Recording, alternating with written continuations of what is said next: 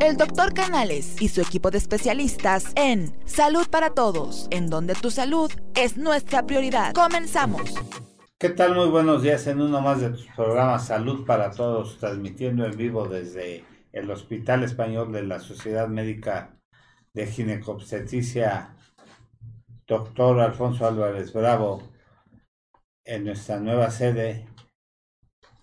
Les voy a presentar a, nuestros, a los miembros del staff al doctor Jaime Kleiman, al doctor Gabriel Rojas Posero. Hola, ¿qué tal? ¿Cómo están? Al doctor Fernando Casillo Lira. Hola, un gusto nuevamente estar con a ustedes. A la alegría de este programa, Enrique Sánchez Vera. Gracias, Doc. Vamos a tener dos temas súper interesantes. No pueden irse, amigos de salud para todos. Muy buenos días. Les habla su amigo el doctor Roberto Canales, quien es médico internista y miembro de la Asociación Americana de Endocrinología Clínica quiero uh, puntualizar que eh, la Asociación Dr. Alfonso Álvarez Bravo, la misión es promover la educación médica continua entre sus colegiados y asociados y que es una asociación no lucrativa y que su única finalidad es promover la educación médica continua y que es un programa sin fines lucrativos informativos y formativos 100% con fines eh, culturales y médicos. Bueno, el programa que hoy nos incumbe, y, y, perdón, voy a presentar a nuestro invitado del día de hoy, al doctor Luis Alberto Garnica León, quien es médico angiólogo que hizo la residencia de cirugía vascular y endovascular aquí en el Hospital Español de México, quien hizo la residencia de cirugía general en la Secretaría de Salud del Estado de Chiapas, internado de pregrado en el Hospital Ángeles de Interlomas y estuvo en la Universidad La Salle. Y bueno, tiene un intenso currículum en con respecto a su especialidad, nos mandó nada más una simple carta curricular de cuatro hojas. No la vayas a leer toda, doctor. Y Se nos va todo el programa. Y que nos va a hablar el día de hoy sobre insuficiencia venosa, parálisis, incluye el tema de hemorroides. ¿no? Te ganó en currículum, Muy Enrique.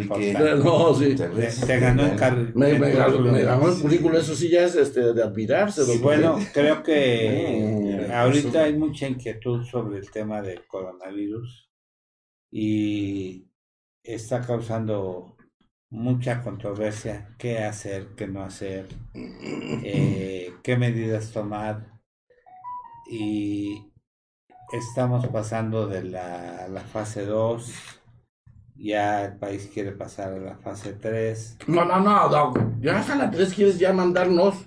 Eh, se están empezando a cerrar algunos puertos.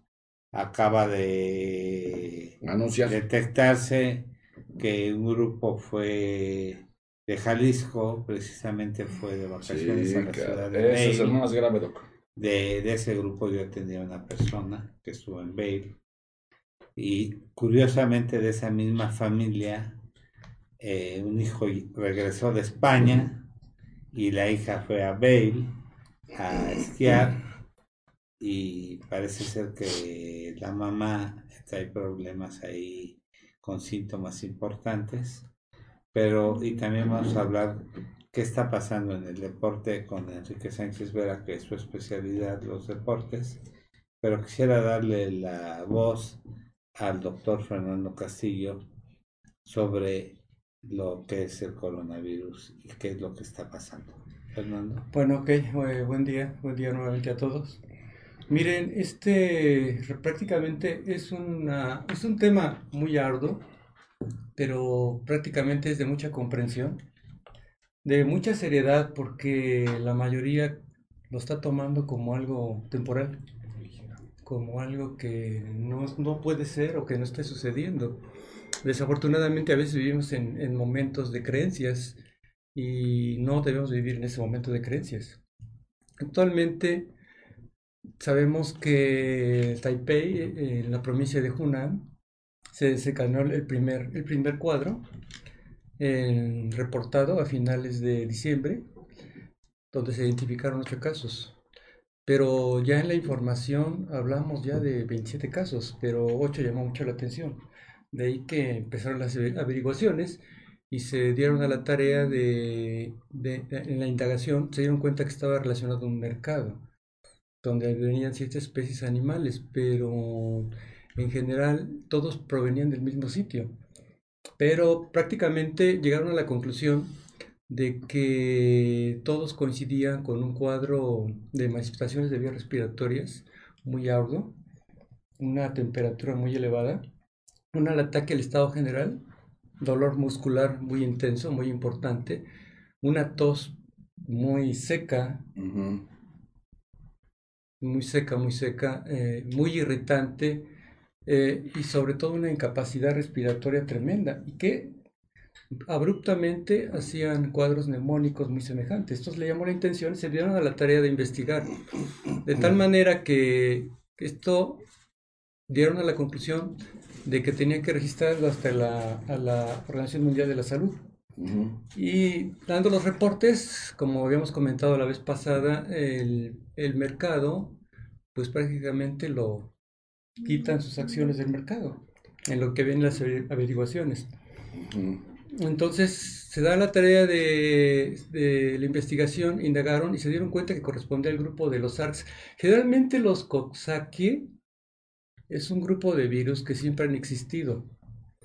Hemos tenido algún tipo de epidemias, la del MERS, el Medio Oriente, que le llamaban, y el mismo SARS, el síndrome respiratorio aguda, ¿no? Muy severo, pero que lo catalogan en su momento. Prácticamente esa etapa fue en el 2003 y se dice que este mismo microorganismo está relacionado en su tipificación ya cuando lo, lo investigaron. Entonces le llamaron el SARS eh, ¿sí? ¿Por qué? Porque estaba relacionado precisamente, vieron una relación con este primero. Eh, habitualmente vieron que la, la, el grado de gravedad del SARS, el primero que habían aislado, tiene la capacidad, pero de, activar con gran, gran, cantidad de mortandad en relación a este siguiente. Lo que pasa es que este se va dando paulatinamente, no da las manifestaciones tal del, del, anterior. Entonces, ese es, más que nada, es de tipo dimensional. Eh, se va expresando en, de forma aritmética y, poco a poco pero, tomando, sin saber pero terreno. pero a ver, inicialmente se hablaba del, de que provenía del, del murciélago, pero no, no, se han dado la tarea de seguir investigando y no viene del murciélago. los dos, ni, de la víbora, porque eso es lo que comen allá. los dos anteriores, unos sí los están reportando, que están relacionados uno con, eh, con el camello y el otro con los gatos, el SARS. El SARS. Y el MERS, con Pero el COVID no sabemos. Andromedario, ¿no? Le llaman. Pero este no. No, no le he encontrado la relación. Pero bueno, se saben que corresponde al mismo grupo y existen seis tipos de coronavirus. Pero la condición y la característica es que este es muy virulento y muy agresivo.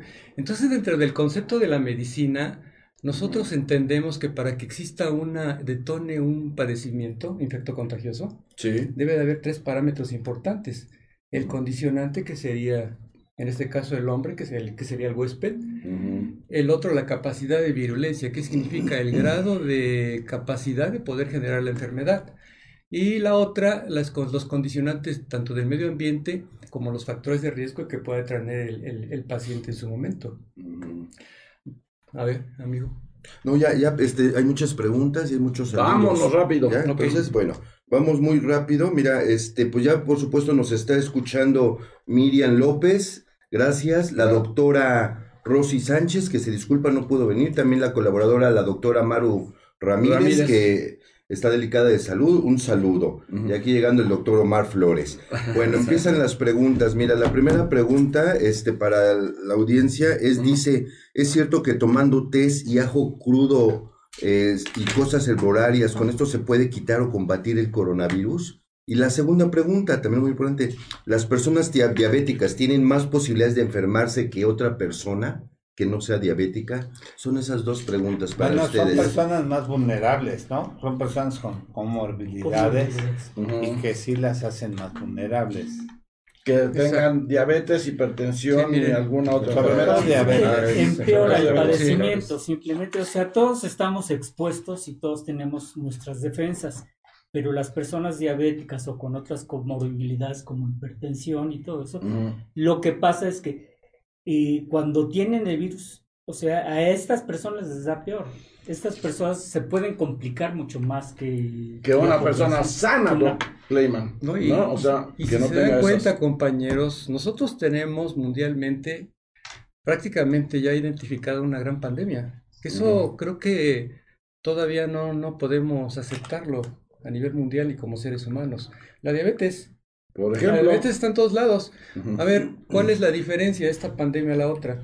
Que esta es en breve, corto, mediano, largo plazo, con múltiples complicaciones. Y o esa sea, mata más, ¿no? de- ¿Mm? ¿Qué se lleva más individuos. O sea, más pronto, por llamarle así, ¿no? bueno, la corto, mediano, largo plazo. Y nuestro estilo de vida que estamos llevando actualmente con todo lo que estamos ingiriendo, Sí. nuestro medio ambiente donde se desenvuelve nuestra calidad de vida, nos estamos encontrando precisamente a, a enfrentarnos a la mortandad mayor.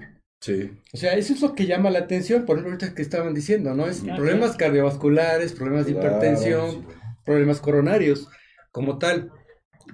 Pacientes que estén inmunodespri- inmunodeprimidos. Pero ¿quién puede estar inmunodeprimido? Simplemente. ¿quién no está Por inmunodeprimido? ejemplo. ¿Quién no está? Los que tienen Exacto. depresión mayor, los que tienen depresión enmascarada, ujú, trastornos del estado de ánimo, ¿quién no los puede tener? Claro. Los desnutridos, los que están bajos en sus defensas, son inmunocompetentes por la misma desnutrición, Sí. o que tienen múltiples padecimientos que lo estamos ahorita comentando. ¿no? A los doctores les quiero hacer, Fernando, y a ustedes, muchas personas se han acercado a mí y me han dicho, si estoy mejor vitaminado, si como mejor, eso me va a ayudar a que pueda evitar un poquito el COVID, o un mucho. No a que evites que te des, sino a evitas que te pueda, que se pueda empeorar la enfermedad. Bueno, tú estás gordito, ¿eh? No, pues yo estoy fuerte. Tiene ¿Qué reservas. problema tengo yo, doctor? No quiere decir, no quiere decir Ah, ya le tiras también, ya le tiras al doctor fue directamente, Aquí no, no. no tenemos que confundirnos. Una cosa es que estemos tomando vitaminas y antioxidantes. Exacto, por ¿eh? Vitamina Y E. otra cosa es hablar de, la inmunocompetencia. Exactamente. Por eso les hacía tú- esa Tú pregunta. puedes tener a un ser humano que se está vitaminando, está tomando proteínas, Sí. pero su estilo de vida y su calidad de vida puede hacer que te- esté inmunocompetente. ¿Qué tal si tiene enfermedades asociadas? Exacto. Claro, pero, independientemente de esto, si se toma vitaminas, buenos días a todos. primero. Buenos días, buenos días, buenos días. Omar. Si se toman vitaminas o nutrientes, vitamina C, hace, que acuérdense que todos los virus tienen un ciclo de entrada un ciclo de salida. Si se tiene un poco de vitaminas, vitamina C, ácido fólico, alguna, puedes tener un poco más de defensas. Pero por eso le llamaba la enfermedad del apocalipsis, porque está matando personas mayores de 55 años y menores de 2 años primordialmente. Lo que decían, diabéticos, hipertensos, gente con problemas, con problemas fíjate que tenemos que tener cuidado con ese término del apocalipsis porque se puede prestar a mala interpretación. Así le han llamado, pero ya últimamente lo han descartado que quede en desuso. ¿Por qué? Porque nos está generando pánico. Entonces no tanto es como un apocalipsis. O sea, Claro. hay que entender el proceso de la historia natural de la enfermedad. Sí, claro. Porque te conlleva muchos aspectos. Entonces ahí es mucho cuidado. Bueno, ese es el aspecto que Sí, puedo no, no, mencionar. la razón, pero, pero vaya, les, les voy a platicar algo, algo que sucedió. Fui a una plática por parte de Salubridad Sector Salud de Estado de México.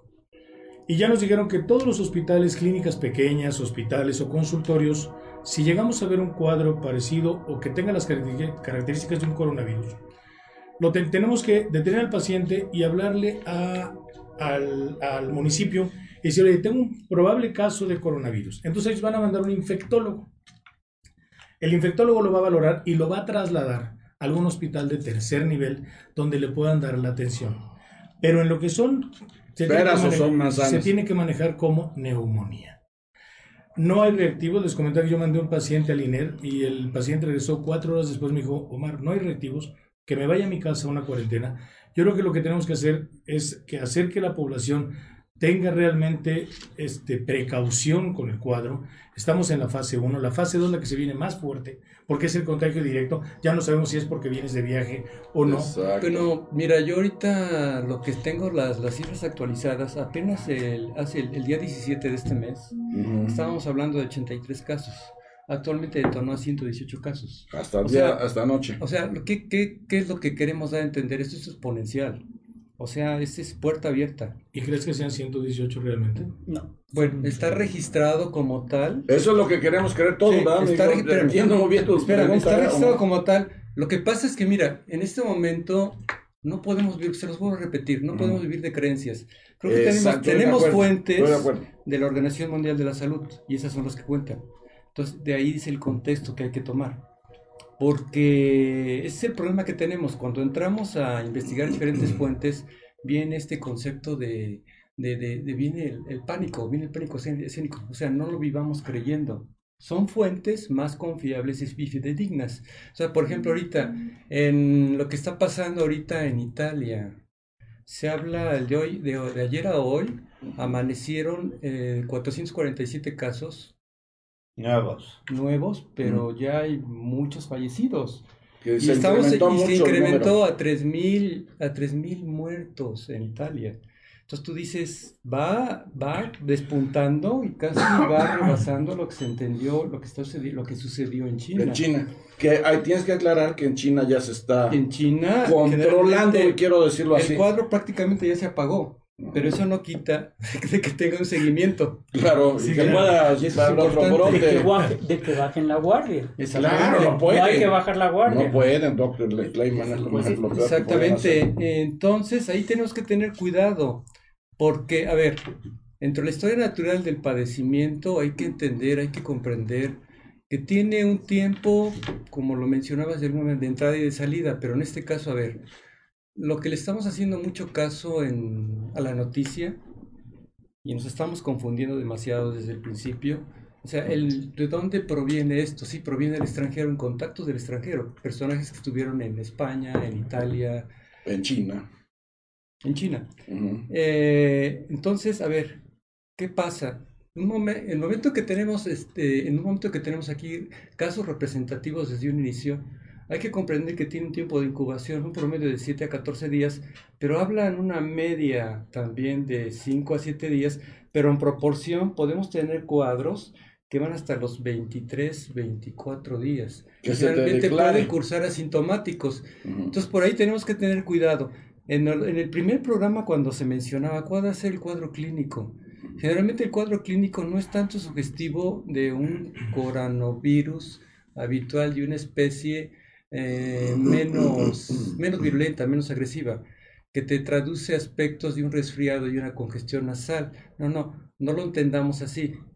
Este cuadro, como puede pasar totalmente asintomático, o en un momento puede despuntar con grandes cambios. Hablemos de la tos seca, áspera, rasposa, Sí.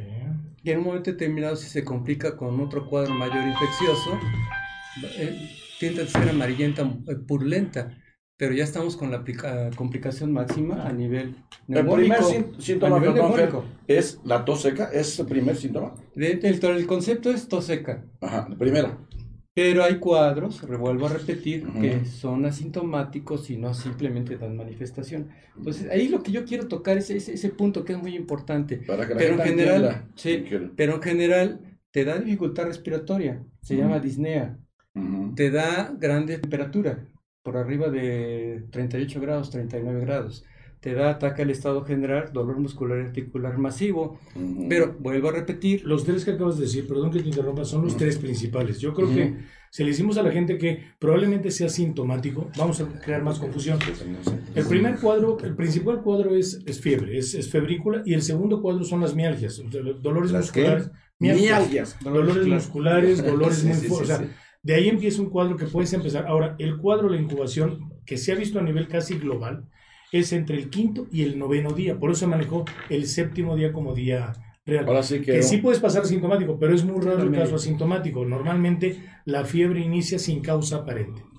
pero Ah, ¿por está. qué estaba mencionando? A ver, a ver, Hace un momento estábamos diciendo que esto es exponencial. Sí. Si Mm. los estudios que se están corriendo, hace cuenta, tú tienes un grupo de pacientes que tienen sanos, ¿sí? Ese grupo de pacientes sanos o que están otro grupo de pacientes contagiados y otro, otro grupo de pacientes que van de salida, como tú dices, hay de entrada y hay salida. Entonces lo que se vio que en las experiencias que se tienen en el Oriente y las experiencias que se tienen en Italia y en España, se vio que si tú mezclas a una población entre, y no los aíslas, entre sanos relativamente, que tienen contacto con, que están con contagiados, el incremento de la población va a ser potencial. Ahí entran, queremos entender, infectados, pero no totalmente enfermos. Es una población masiva que anda ahí en una dante. Entonces se vio que cuando se identificaron los casos, entonces empezaron a aislar, hicieron una barrera. Vamos a aislar a los contagiados y a detectados. Entonces, esa fue como segunda partida, porque inicialmente andaban todos como si fuera un campo de batalla, todos mezclados. Entonces, a eso se debe que es acción de tipo exponencial, porque entre los contagiados y relativamente con la, con la prima infección, una cosa es la infección y otra cosa es la enfermedad. Entonces estamos hablando de contagiados, pero tú dices, ¿qué tanto había grupos de enfermos de ahí y qué tanto había grupos de infectados? Porque todos en la vida podemos tener una primo infección. Para no errar, a ver, Pero estamos ya- acostumbrados... Ya no te entendí. Sí, por eso, estamos acostumbrados, por ejemplo, ustedes se acuerdan de la tuberculosis clásica y famosa, que es mundial. Bueno, todos tuvimos en la vida una prima infección y hablamos del nódulo calcificado en el pulmón, que prácticamente el porcentaje es tremendo y es mayor, lo podemos tener. Pero ¿qué pasa en un momento determinado? Es tu prima infección, pero no es tu enfermedad. Entonces, si la población que tiene la prim- prima infección sufre desnutrición o sufre depresión de su sistema inmunológico porque sufre otros padecimientos preexistentes, inmediatamente puede detonar la tuberculosis. A ver, entonces, así como existe la tuberculosis, puede haber otros términos de padecimiento. Pero yo creo que ya nos salimos del tema. No, no, espérame, espérame. Es un Yo ejemplo. no- Yo ya me perdí. Puede No, estar no, no. Lo que está Es que está mencionando asociándolo, doc. es que somos portadores asintomáticos. asintomáticos. Ajá. Y- Y luego, Entonces, al ser portadores asintomáticos, estamos hablando que podemos tener una infección, pero no la enfermedad. Y así como tal, no nada más estamos hablando de, del coronavirus. Por eso se dice que más del 80%, el 80% de las personas pueden complicar, Han estado en contacto Han con estado el en coronavirus. contacto, Se dice que pero no son se severos. y, y que, que, Y que toda la exacto que, que no tienen por qué padecerla. Exactamente. Se, se dice Ah, que, que ok. se dice que para diciembre de este año, el 98% de la población del mundo va a haber tenido contacto con el coronavirus. Exactamente. Sí, es inicialmente. Pero no todos se van a infectar, doctor. Entonces, acuerdo. Quiero hacer una acotación que estamos transmitiendo desde el Colegio de Ginecólogos y Obstetras, doctor Alfonso Álvarez Bravo, del Hospital Español. Tan bonitas instalaciones, Clínica, doc. Gracias al doctor Clayman. Jaime Sí. que es nuestro anfitrión. Al contrario, gracias a ustedes por su presencia, por este de la programa. policlínica. Y al rato vamos a tener otras mejores instalaciones aquí dentro. Sí, sí, vamos a adelantarnos, doc. ¿Para Vamos a es- tener que Todavía unas mejores que estas. te va a Ya, llegar- ya no ahorita va a llegar el pollo. ¿Mande? Los representantes van a traer pollito. Ah, este, yo quisiera Oye, hacer sí, un, mira. ah, antes, las Es preguntas que ya hay antes de que se nos preguntas. vayan, porque si este, no. Exacto. Mira, el. Pero sí, Dice, nada más que, que, que quede clara esa parte. que, eh, o sea, que la prima infección, que el 98% Como dice el doctor Omar. Omar. vamos a ser portadores asintomáticos Sí. y que vamos a, a tener contacto con el coronavirus. Totalmente. Y Pero vamos eso- a despertar de una inmunidad. Quiere decir que no todos vamos a padecer la enfermedad. Exactamente, a eso se y que vamos a estar en contacto con la enfermedad, pero no precisamente que la vamos a padecer. Algo similar al VIH, doctor. Y, y- y que no lo veamos. no, ya sé. César. No, no. Bueno, Pues, ponlo la, a la mesa, Doc, no Sí. tengas miedo. precisamente por ese comportamiento no lo veamos esto como caótico, como Claro. mortal. Y eso es Claro. donde, donde hay que entender la confusión. O sea, Claro. no nos vamos a morir. Sí, no. No no se días. espanten. No es pánico. O sea, infección más no enfermedad. Pero bueno, nosotros desde el punto de vista médico tenemos que decir más o menos etiología. Porque, perdón, pero si alguien, si alguien este, saca, Ok, ahorita le- si alguien me saca dos estampitas como nuestro señor presidente y nos encomendemos, digo, Bueno, por eso, Bueno, sí, ya. mira, Ayer para no meterme en más tema, ¿no? Pero se me hace... mira, por eso quería ir al punto. Sí, o sea, tenemos nosotros que abocarnos al tema médico como Sí, sí, tal, ¿no? Por eso quería ir al punto. encomiéndate al Buda, Diosito, O sea, cuando, pero- A quien quieras, mi querido Doc. cuando estamos hablando de conceptos, a Las no. preguntas, ¿no? Sí, sí, sí, sí, sí, Estamos sí. hablando. viene una pregunta, Vámonos, vámonos, me están preguntando. Sí, ¿a qué sí, se le va a, contestar el doctor. Ah, eso, mi querido porque ahorita, al rato ya no va a soltar el micrófono, ¿no? Pero bueno, Mira, ¿a qué se refiere cuando hablan de asintomático, doctor Garnica? ¿Qué es eso? ¿qué es eso? Es asintomático, es justamente lo que ahorita estaban comentando, que puede tener eh, como tal el, digamos, en, en este caso, el contacto con el virus, sin embargo el paciente se encuentra sin síntomas, ¿no? Sí. Y que posteriormente puede haber un detonante que pueda ocasionarle que se manifieste esta enfermedad, no que en ese momento la tenga, ¿no? Ujú. Claro, puede ser un detonante que, la, que lo presente o puede mantenerse asintomático. O como nunca el- le puede dar todo- sí, toda la O sea, vida. toda la vida, ¿verdad? Así como usted Y- y comentó ahorita- el ejemplo de la Sí, tuberculosis. y ahorita sí. precisamente quisiera que quería dar ese aspecto en todo lo que estuve investigando. O sea, dice, ¿hasta qué grado un portador asintomático puede pasar a otro a, a un paciente sano? Sí, están descritos en la literatura que sí. O sea, También. eso no te quita y no te exime que pueda ser exponencial. Por eso me refería a eso. Sea, el concepto de los casos puede ser exponencial. Entonces, no nada más hay que ponerle atención a los que vienen del exterior, de los contactos. Hay que ponerle atención a nuestra Sí, población y de hecho se, se da el caso de que gente que no ha viajado ni que ha estado en contacto con gente que ha estado en el extranjero puede estar enfermo de, de coronavirus. supuestamente la primera muerte que hay, ni- no ha viajado el señor Exactamente. y diabético nada más. Y no Exactamente, eso se refiere. Simplemente era vulnerable. Vienen las preguntas. Gabriel. el- No te vayas, Gabriel. Vayas. Digo, Gabriel, ahora que ya van las preguntas. Justo nos están diciendo eso, que nos tenemos que separar. Entonces le iba a decir a Sai que haga la cámara más para allá. Ajá. Tenemos que estar unas Vete sillas para allá, separados. ven, pero entonces sí estás contaminado. Sí, no, sí, Bueno, sí. aquí dice que tenemos que estar unas sillas separados. No exageres. Ya, ya, pero no les hagas caso, Gabriel. Bueno, Sí. entonces mira, primeramente dice la doctora este, Gremlin Cruz que manda a disculparse, ella quería estar aquí ahorita presente y no pudo. Nos viene a traer unos llegar. tamalitos como los que hizo el otro día. De chipilín. De chilín. Exacto. Sí, sí, sí, sí. Este, bueno, y dice la doctora, justo la doctora Gremlin Cruz, que como ginecólogos, cómo se puede cuidar a las mujeres embarazadas, si es un grupo más vulnerable o no. Y de una vez la otra pregunta para que este, las podamos responder. Una de ellas es un fan destacado que pregunta si a los niños les da o no el coronavirus. Son menos Esas son dos preguntas. ¿no? Menos. Menos susceptibles. Ajá. Pero Son más después- susceptibles las personas mayores de 60 años. Sí, Sí. están Eh. registrados por, por abajo de los 15 y 10 años, hasta el punto 2%. Eso ¿No, es. ¿No 18 años? No. No. Doctor Clayman, la, la respuesta la tiene el doctor Clayman de los embarazos. De las De de las pacientes embarazadas. Bueno, hay eh, muy poca este, Información. información en la literatura todavía y de lo que se tiene en la literatura es sobre los casos que hubo de, de SARS, En el 2003 dices, ¿verdad? Sí. más o menos, sí. Más o menos. Pero que es, que es muy parecido y que los, co- el comportamiento es más o menos muy parecido.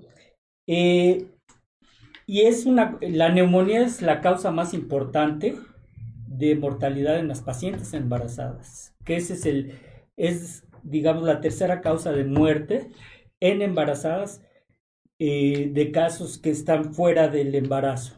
O sea, una paciente que, que está embarazada y que se enferma de otra cosa que o un padecimiento que no es propiamente del embarazo. Y esa es la tercera causa de muerte. El reporte de casos que ha habido en pacientes embarazadas dicen que el, o sea, que no se ha demostrado directamente la transmisión vertical. Al decir Exacto. transmisión vertical es Línea que la mamá le pase la enfermedad a- a- al bebé Al bebé. propiamente. Todavía no, no, no, se, no se puede establecer esa, esa, este, ese dato. Pero este, hay reportes de casos en los que la mamá tiene, es positiva, nace el bebé por cualquiera de eh, medios, cesárea, parto, y entonces este, se ha visto que el bebé pues no tiene dificultad para respirar, tiene buen APGAR, pero a esos bebés se le han hecho radiografías, se les han hecho este, pruebas y se ha visto en estos, en estos bebés que sí ha habido an- anomalías en sus placas y en este también en su función del hígado. Eso hay que, hay que tomarlo muy en cuenta. Aquí en México no hemos tenido todavía ningún caso, hasta donde yo sé, de pacientes embarazadas con coronavirus. Fíjate, doctor, Qué ahorita que estás eso. mencionando por ahí, leí una fuente que es frente de una mujer que cursó con el cuadro de coronavirus. El, el chico, su bebé, salió positivo. Ese caso aislado, no sé. Mm.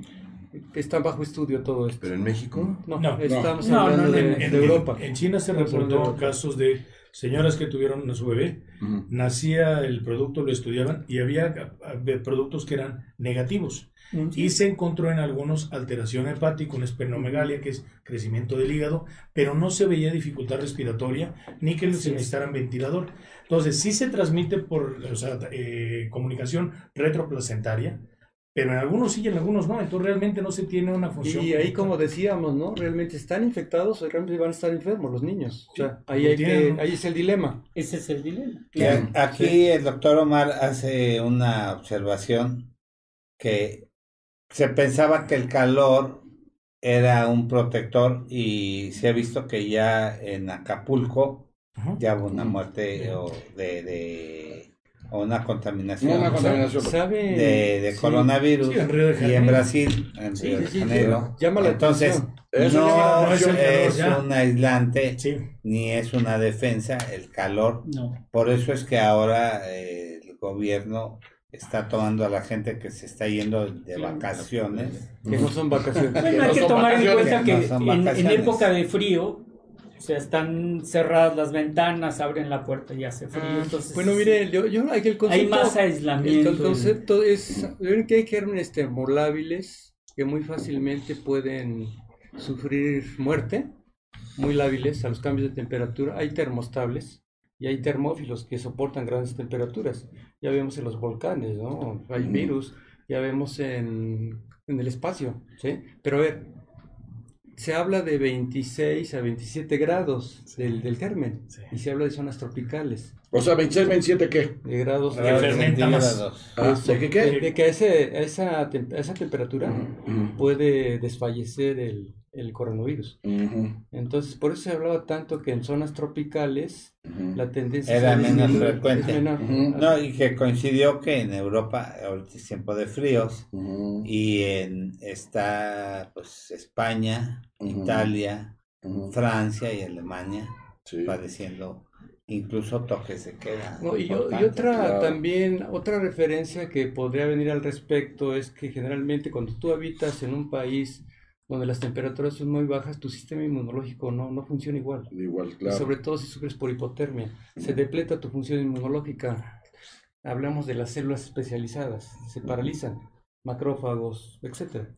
De una manera muy técnica. Que afortunadamente Entonces, no es nuestro ya- caso, pero... Ahora, pero no funciona pero igual. Un, un- paciente me preguntó, me preguntó que si les llega a dar en el primer trimestre el embarazo era teratológico o causaba teratológico malformaciones fetales. El virus no tiene nada que ver con malformaciones y ni tampoco con alteraciones en el desarrollo del producto. Claro. Se ha descrito un retardo en el crecimiento. Sí, pero decían que se iba Exacto. asociado con espinas bífidas y no, No, o sea, doctores, nada pero que ver. a ver, yo les quiero hacer esta pregunta. Hay diferentes tipos de coronavirus.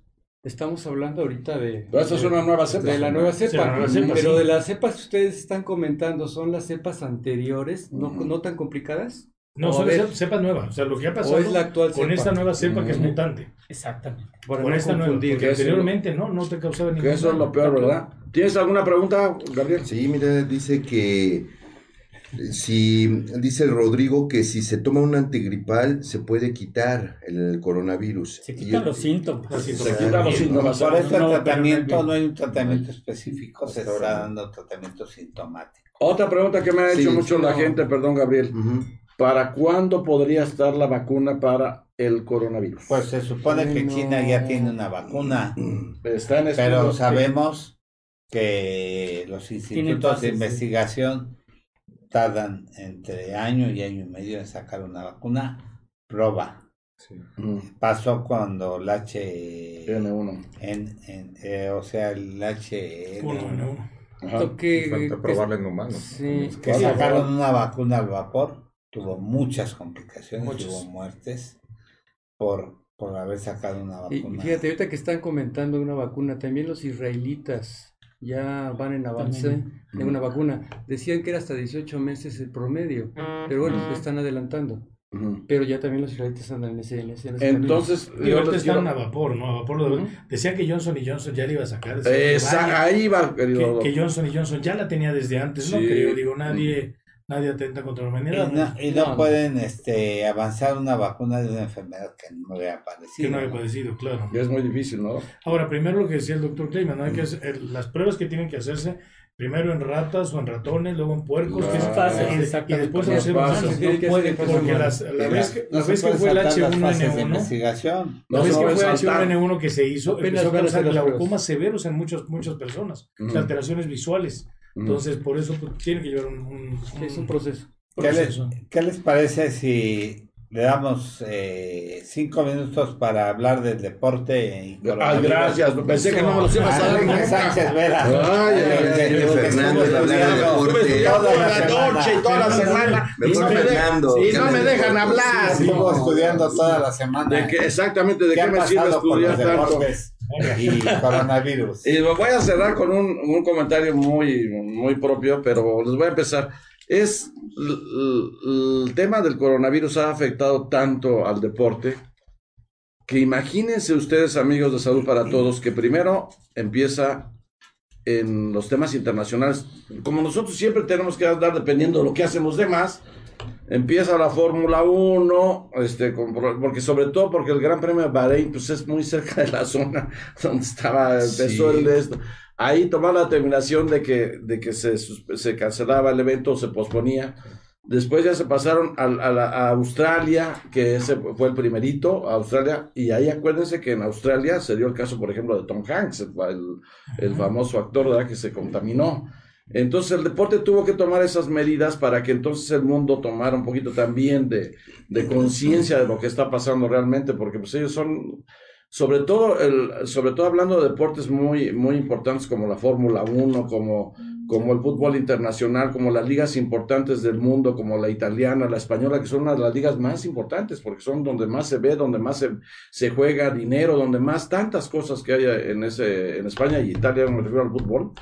Entonces ya la gente cuando se empieza a dar cuenta realmente que el problema es grave, pues la gente del deporte tiene que tomar medidas también en ese sentido y lo hace correctamente porque ya han cancelado todos los eventos importantes, todos, así lo oyen, todos, desde la MLS en Estados Unidos, que también allá ustedes saben muy bien cómo está el, problema en, la- en Estados Unidos, en la MLS este, la- empezaron también en la NBA, la NBA que pues, es un deporte que deja mucho dinero. Este, también después se fue la Eurocopa, que eso fue antier, antier, la Eurocopa decidió cancelar, era este año, lo pospusieron para el próximo 21, que es un torneo a, nivel europeo muy importante, o el más importante después de una Copa del Mundo, también lo que han cancelado. La Fórmula 1, ya se los dije, ya está ahorita en espera de ver cómo va la situación, premio por premio, dependiendo de dónde se va a correr cada premio para ver qué medidas toman. Pero por lo tanto, ahorita no ha arrancado la temporada de la Fórmula 1, que además la Fórmula 1 es muy vista en el mundo, muy vista. O sea, ¿Qué de las Olimpiadas? exactamente, con eso iba a que. Allá iba la pregunta. Pero volvemos en el siguiente segmento con Sánchez Vera dentro. No, sí, No, que- de- mira, doctor, no me hagas enojar porque con eso quería cerrar. Que va a mandar que- a comerciales. Ah, Lo que pasa. Gaby, mira. A ver, pa- Gaby, no. Este, qué bueno que pasó Gaby para entonces tomar un poquito de aire. Porque hay, comer- hay comerciales todavía en Televisa que dicen las Olimpiadas. Sí, eh, ah, para allá iba mi querido. Vamos a dar aire como en imagen aquí a Sánchez Vera. Hasta la próxima Hasta semana. la próxima Gracias. semana. Entonces, les voy a mi percepción muy personal de lo que puede pasar en los Juegos Olímpicos. Los Juegos Olímpicos no lo han, no han detenido o no han querido cancelarlos o posponerlos porque es una situación económica. Sí. Quiero que lo vean muy bien. O sea, es, es una situación económica. Ustedes saben o tienen, eh, se imaginan, amigos de salud para todos, cuánto dinero ha invertido ja- el gobierno japonés Si detuvieron la feria de San Marcos. Es- exactamente, doctor. para allá iba yo. Detuviste el bautizo de El detuví, estoy deteniendo El prácticamente, estoy ahorita Emiliano de- terminando si voy a detener un bautizo de mi chamaco. Pero sí lo que les quiero decir es que el tema de los olímpicos, los nipones están tercos. ¿Por ¿Qué Porque no quieren perder la gran inversión que Porque tienen la tasa más baja ahorita del coronavirus. Exactamente. También Entonces correcto. ellos están defendiendo, ustedes que saben mejor el tema de la salud, que ellos no están tan infectados, vamos a decirlo así de esa manera. Pero el riesgo, ustedes lo saben, existe. Claro. Entonces, Sí, por otros países. se está deteniendo esto por la cuestión económica. Es muy claro, es muy claro. El dinero que han invertido en esto, imagínense, es un evento que es cada cuatro años, como las Copas del Mundo de Fútbol. Entonces, el tema raya en lo económico.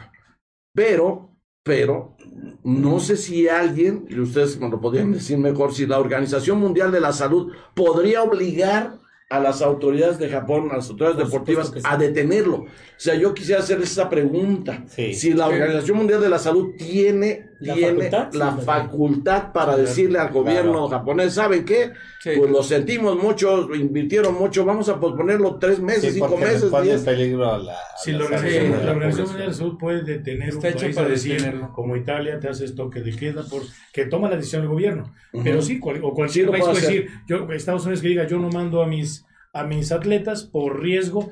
Digo, estás hablando de más de 400 atletas que van, 500 que van a Estados Unidos. Sí, Pues, por ejemplo. Pero la Organización Mundial de Salud puede tener un evento completamente. no, no, no, no es lógico en este momento. ¿eh? No, es lógico. No tiene lógica. O sea, no es lógico que lo, ha- lo sa- que lo hagan. Que le digan a Yanis que tenga la canastita de los teléfonos para guardar el teléfono.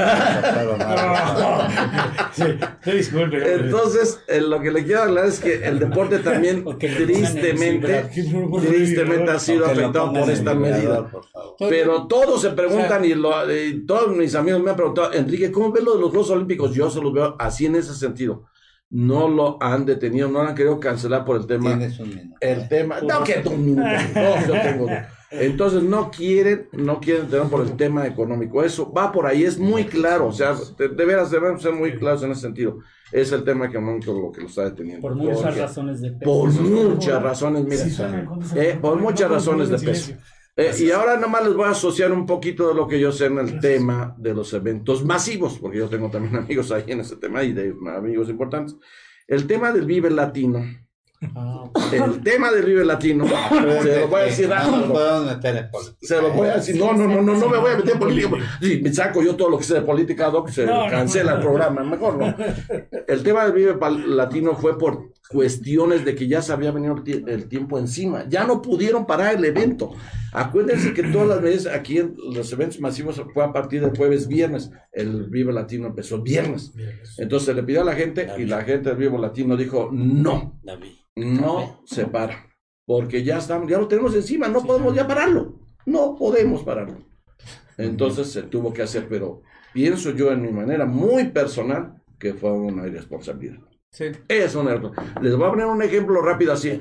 Voy a tener que decir marcas porque yo tengo muchos amigos en todo. Un gerente mío de la Nissan, que es mi gran, lo voy a decir, Alejandro Gómez. Alejandro Gómez me dijo ayer, ¿sabes qué, Enrique? Nosotros pusimos un letrerito en la empresa de que la gente que había ido al Vive Latino de nosotros, que se había ido, no iba a poder trabajar. No queremos que nada, ni un riesgo mínimo de que, este, de que haya un posible contagio. Y así se le puso, por favor, sean honestos. Si alguien de ustedes fue al Vive Latino, no queremos que venga a trabajar. Se les va a pagar, no pasa nada. Pero no vengan a arriesgar a nuestra población. Eso yo nada más quiero cerrar con ese tema. Pero sí, el, el tema de los Juegos Olímpicos es un tema económico como en muchos otros lugares. Eso es así. De claro. En el deporte, qué tristeza que esté pasando esto. Pues a pesar Pero de la es. fortaleza de las economías, ¿no? Japón tiene una exacto. economía a bastante sólida. Los sectores. Sin embargo, si pone en riesgo a la comunidad, Sí. Sí, sí, sí. sí, No, No, pone y, en riesgo. y de antemano, co- o compañeros, con todo lo que se está ocurriendo, no conviene ya eventos masivos, porque esto es exponencial, lo que estábamos marcando Sí, al pues sí. principio, tantos casos asintomáticos que pueden despuntar en otra cosa. Entonces, ¿para qué jugarle? Exactamente. No tiene sentido. Exacto, no tiene sentido. Entonces, híjole, pues qué tristeza que está. Otra cosa. Bueno, así marcas, porque las tengo que decir. Sonora Grill acaba de anunciar ayer y yo tengo amigos ahí. A partir del lunes cierran los Sonora Grill. Ya no va a haber servicio. que des tus redes, Enrique. Ah, para- no, para el otro programa. Para el otro programa. bueno, yo estoy. eh, eh, Enrique se está Enrique despidiendo Sánchez del Vera. programa. En Facebook ya me estoy despidiendo porque ya no, ya no me van a dejar participar. en Twitter estoy como guion bajo Sánchez Vera. No quiero presumir mis seguidores, tengo muchísimos, pero este, ahí en esas, sobre todo en Twitter y en Facebook es donde yo más me manejo. En Instagram no he querido meterme mucho, pero también estoy en Instagram como Enrique Sánchez Vera. Esas son mis tres redes importantes. En YouTube, ya mira. En YouTube ya ratito ya Muy tengo bien. algunas sorpresas, pero ahorita no quiero adelantarme. Nunca me quiero adelantar Oh. señores, hasta que los tenga. Bueno, Bueno, pero, pero sí, de veras, este, yo sí se los digo, qué bueno que me, hace- me aclaran eso, porque muchos amigos me han dicho, eso de los Juegos Olímpicos, así es como yo lo percibo, percibo, pero ustedes me están dando una clave muy importante, que la Organización Mundial de la Salud sí puede obligar al gobierno japonés a posponer el evento. Y ahí es donde solamente ellos van a poderlo parar, ¿eh? perfecto. solamente ellos. Muy bien, pues mira, este siguen las preguntas. Dice Rodrigo que si los geles que se hacen en casa o que están en YouTube, que como si funcionan o no. Lo mejor es el lavado de manos. Segundo, Lavado, agua y jaboncito. Pero sí funcionan los Sí, funciona. Al 70% no hablan mucho de que al 70% de alcohol. Pero es, más- es más barato lavarse las manos que comprar. Sí. el- El gel, claro. Y Además, más- espérame, Y doctor Kleiman. ya no hay gel. Exacto, déjame adelantarte. Yo he andado en el centro, las farmacias del centro, no hay alcohol, no hay glicerina, no hay mucho menos gel antibacterial, no hay muy pocos cubrebocas, es lo único que yo vi ahí, y nada más. ¿eh? Además, el cubrebocas nomás le va a servir a la persona enferma para que no disperse. Exacto. Lo hemos dicho, doctor, aquí hasta el cansancio, ¿verdad? Que nada más a la persona enferma es la Ese que le va. el- Pero pues bueno, Y, ojalá. y y retomar lo mismo, a la persona que tenga resfriado de cualquier índole, que se quede en su casa, con cubreboca y que no salga. ¿Verdad? Pregunta que si comer ajo sirve para... Sirve para alejar a la gente. para Te está bromeando, doctor. Exactamente, no, es una muy buena barrera, ¿no? La cebolla ya es el segundo término. Hay cantidades de, de preguntas, pero pues vamos a darle un giro para empezar con Al, al final ya les- a ver si podemos responderles algo, ¿verdad? eh, Luis Alberto Garnica Muchas con su gracias. tema este Insuficiencia venosa. insuficiencia venosa, que es un tema bien interesante. Sí, así es. y varices y ahora bueno que la tecnología láser es ahora una maravilla para las cirugías eh, Claro, son de mínima varices invasión. de mínima invasión con una excelente tecnología ya con seguimientos Doppler y ya no son las aquellas cirugías que tenían que jalar las Las afenas. Ya eh, han, han revolucionado todas aquellas cirugías este que tenían que hacer eh, grandes incisiones Claro, y todo eso ha ido cambiando. ha ido cambiando y ha ido mejorando bastante y también bueno también el tratamiento de las hemorroides eh, se ha mejorado mucho también no Sí, bueno, eh, en sí el tratamiento de las hemorroides pues lo ve el coloproctólogo. Como tal, nosotros no vemos padecimientos hemorroidales. Sí se les puede dar algún tratamiento que es similar al, al que se da para la insuficiencia venosa, que hay muchos.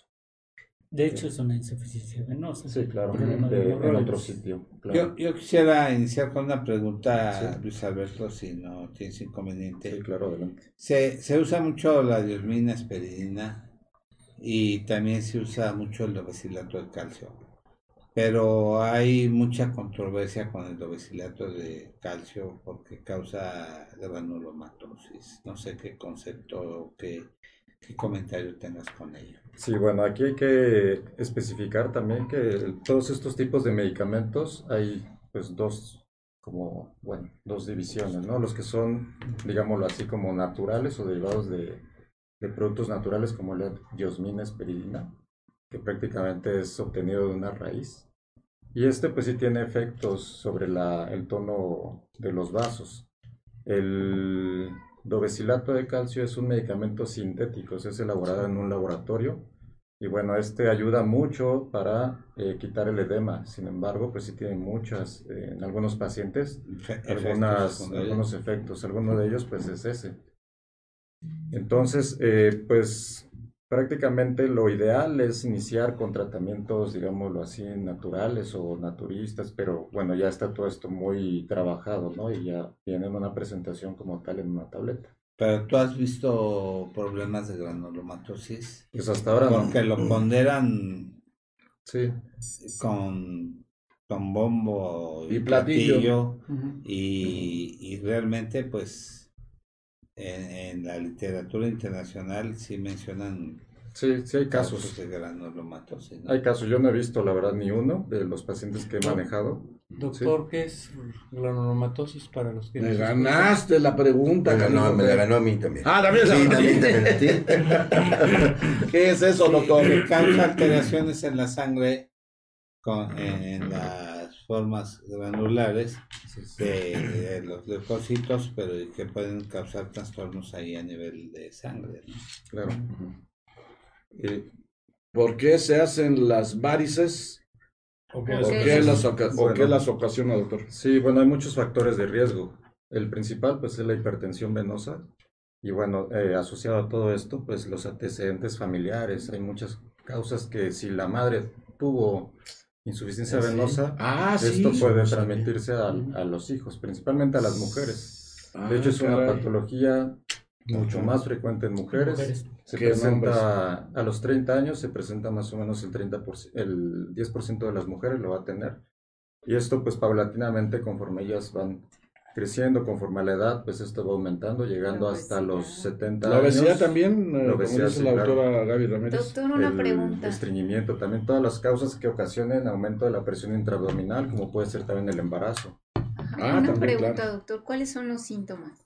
Los síntomas, bueno, hay síntomas iniciales y ya síntomas crónicos. Los iniciales normalmente inician pues con comezón, sensación de pesantez o cansancio en las piernas, se les hincha y ya posteriormente todo esto se le agregan cambios ya tróficos en la piel, pueden haber calambres, dolor en las piernas.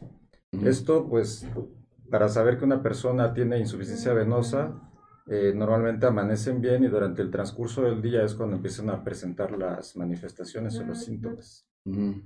La enfermedad como tal tiene también varios grados que se clasifican de acuerdo a una clasificación, digamos que está ya utilizada a nivel mundial, que va desde leve hasta severa. Leve quiere decir que tienen síntomas o que empiezan a tener pequeñas varices, eh, pequeñas arañitas, y ya la- el estadio más avanzado que son úlceras. Normalmente las mujeres pues acuden con nosotros porque esto es un problema más estético, ¿no? No pueden utilizar Ujú. faldas o cuando van a la playa no pueden utilizar su Claro. traje de baño. En cambio en los hombres pues en lo estético Oye, eh, Nacho. Pasa segundo técnico. Claro. Siendo guapo no pasa nada. Nosotros guapos. No tenemos ningún problema. ¿Hay alimentos que, generen mayor problema para esta situación? Sí, se recomienda eh, tener una dieta balanceada, evitar grasas, sal, porque eso pues también ayuda a la sal, como bien sabemos, pues ayuda a que haya... Por eso ya no tomo sal, doctor. Nada, ya. Ya- La eliminé de mi dieta. ya eso Yo, sí la yo quiero hacer un- una acotación muy simplista sobre lo que estás diciendo en cuestión de, de la insuficiencia vascular.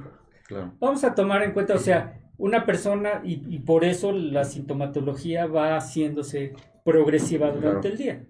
Se para, hay que tomar en cuenta que eh, la, la sangre pasa de, lo- de lo, viene a todo el organismo y tiene que subir de los pies Claro. al corazón. por gravedad. Exactamente. Entonces, en contra de la gravedad, porque La va, gravedad, va para arriba. Entonces, y eso lo hacen a través de unos vasos, o sea, a través de unos canales un- que son venas, se venas. llaman venas. Estas venas, Tienen cuando no, cuando, cuando no tienen esta fortaleza, se hacen más agüitas, entonces ya no le llega tanto ese aporte al, Eh, al corazón. Sí, Y, y- y se hacen más, y obviamente se hacen más evidentes hacia la piel, se Tortuosas, hacen, ¿no? se hacen más Tortuosas. tortuosas. De hecho, sí, primero los síntomas, antes de que se manifiesten clínicamente, los síntomas eh, iniciales, eh, pues son el debutante, ¿no? Ya posteriormente, ya en un caso más grave, pues clínicamente ya se pueden observar las varices, Claro. Y por Eh, eso tenemos que dar venotónicos, claro. que son que le dan un poco más de a la pared de las venas, Como si fueran los Sí. hacen más fuerte Porque y no tan- justamente la definición de la insuficiencia venosa es una patología que ocasiona alteraciones o que tiene alteraciones en la pared venosa y pues esto hace que se debilite o puede ser también ocasionado por algún trombo. Esa es la principal causa también. Venotómicas, ¿qué es eso, Doc? venotón- o sea que le dan la fortaleza a, a la pared. Imagínate que eh, es, es un tubo por el que está pasando la sangre. Y lo- si, lo y si ese tubo Mm. no tiene la fortaleza, se hace más, más Sí. aguado, Más vamos, flácido. Sí, más claro. flácido, Ácido, se infla más. y, y, y por lo tanto se, se estanca más. Por eso es que en el Está día- preguntando mucho si las cremas esas que anuncian sirven. Sirven, doctor. No, realmente no. Eh, hay muchos productos milagro que hay en redes sociales, en la tele, que prácticamente Todo el día dicen- pasan eso, doctor. Dicen que quitan, No, no acabamos nunca que con quitan eso. los dolores, que prácticamente regresan la- las piernas a como prácticamente como si hubieran nacido otra vez, ¿no? Esto realmente no funciona. Lo que más funciona, pues, es la compresión. Esa es una de las medidas iniciales y de hecho también otra de las medidas, pues, son las medidas de higiene venoso. Esto quiere decir O sea, las medidas de soporte. Así es, soporte. las medidas de compresión que pueden ser, O hay tres tipos, ¿no? o calcetines también. calcetines. Pueden ser hasta la rodilla, pueden ser a medio muslo o pueden ser las completas. ¿no? Eh, Luis, Luis, ahorita que estás hablando de la- ese tipo de compresión, Sí. generalmente existe algo que se llama bomba muscular. ¿Y eso Así qué es. es? Para que los entienda el... Para que lo entienda el ¿Qué es público. la bomba muscular y, y qué influye en este tipo de cuadros? Para el retorno sanguíneo hay una de esas bombas, es la bomba muscular, la otra, bueno, que favorecen al retorno sanguíneo, es la planta pues, de los pies, ¿no? Ahí hay una, un cojinete grasoso y esto al momento en que nosotros estamos deambulando, eso también facilita. Otra, otro condicionante o que ayuda también para el retorno de la sangre, pues es nuestra respiración. Por eso en las personas que están embarazadas, los obesos o aquellos que tienen estreñimiento, pues esto puede ser, digamos, los dos primeros, estos tienen mucho mayor presión, entonces eso dificulta el retorno sanguíneo, ¿no? Los que están estreñidos, pues al momento de ir al baño tienen que empujar más y esto hace que haya una sobrecarga excesiva de sangre en las piernas. Entonces, pues esto va haciendo que las válvulas que están dentro de los vasos, pues empiecen a disfuncionar y que el vaso, pues por sí. ende, tiene- tenga una lesión, una debilidad en la pared y esto vaya haciendo... Pues, pues, eso no, le- no se le recomienda a las personas que cursan con problemas vasculares de ese tipo que todo el tiempo estén sentados o todo el tiempo estén Exacto, parados. Justamente también ese es otro de las... o- sí, esa es ¿Qué otra de las ¿no? causas. También. Ah, un poquito más de ejercicio.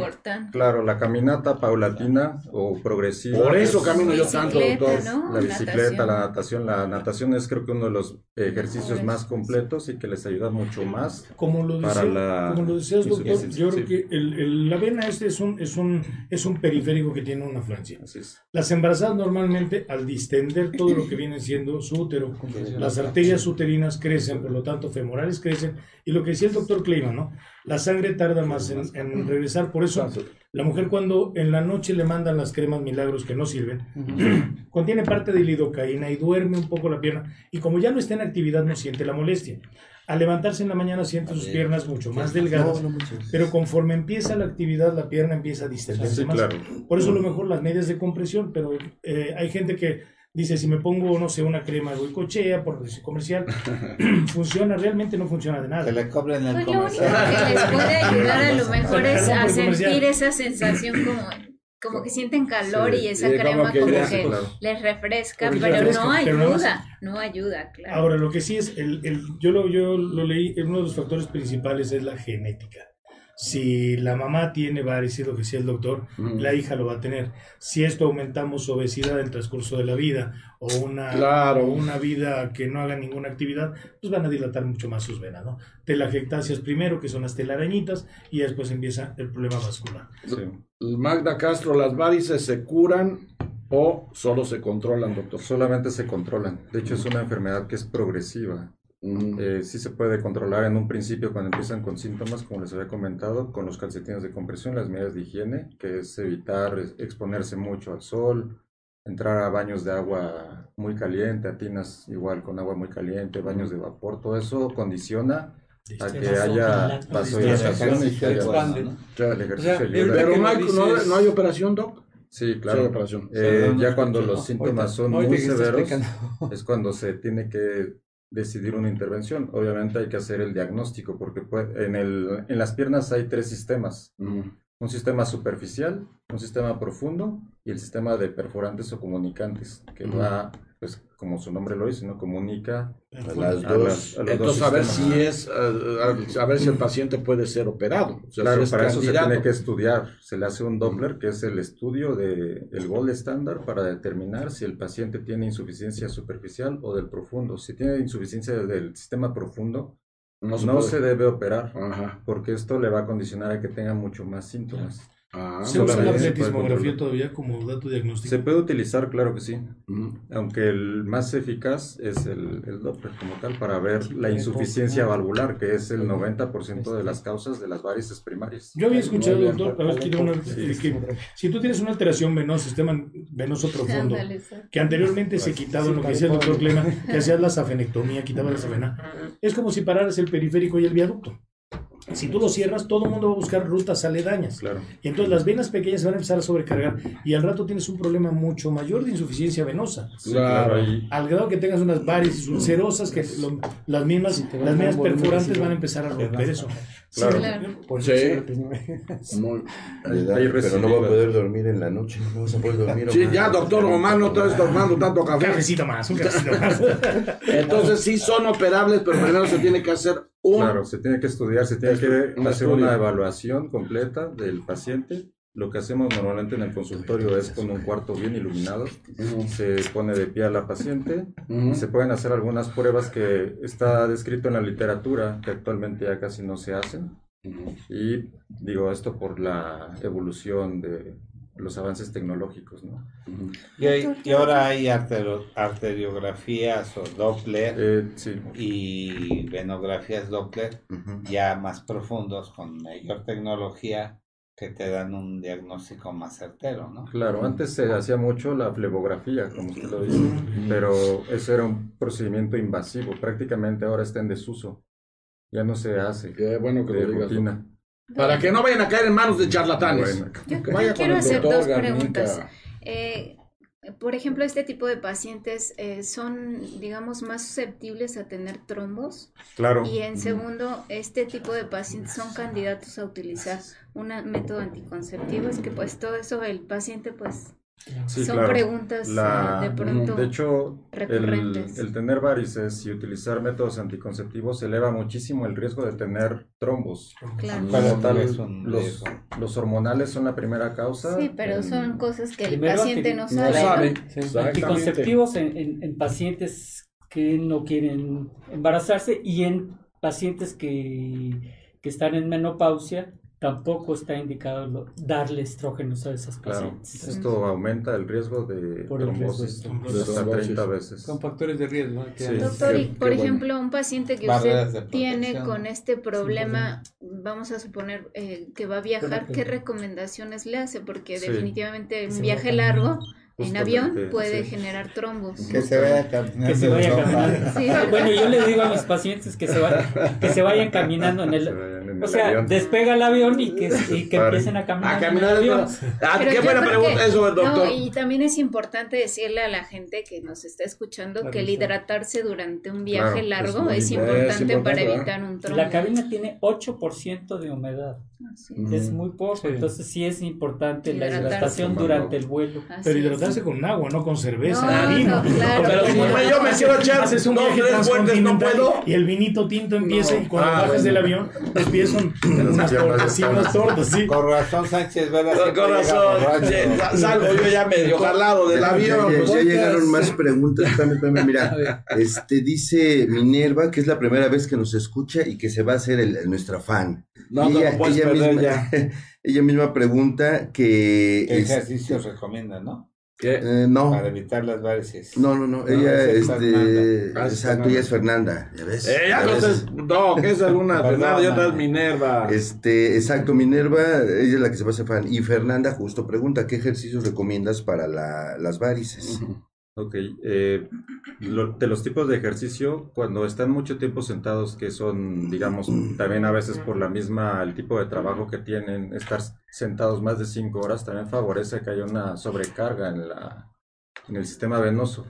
Entonces, algunos ejercicios es hacer esto, simular como que está caminando, o sea, levantar punta talón, Ahí o está. hacer O giros con el pie. tobillo, así con es. el Movimiento del tobillo.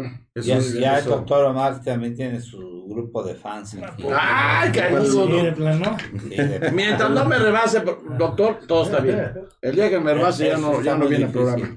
Está muy difícil, Sí, doctor. sí, Está muy difícil. Los ejercicios que no se deben de hacer es cargar cosas muy pesadas, por ejemplo, ir al gimnasio y hacer levantamiento de pesas. Eso Ah, perjudica mucho bien. más porque también aumenta la presión en el abdomen y esto hace que haya más sobrecarga en las piernas.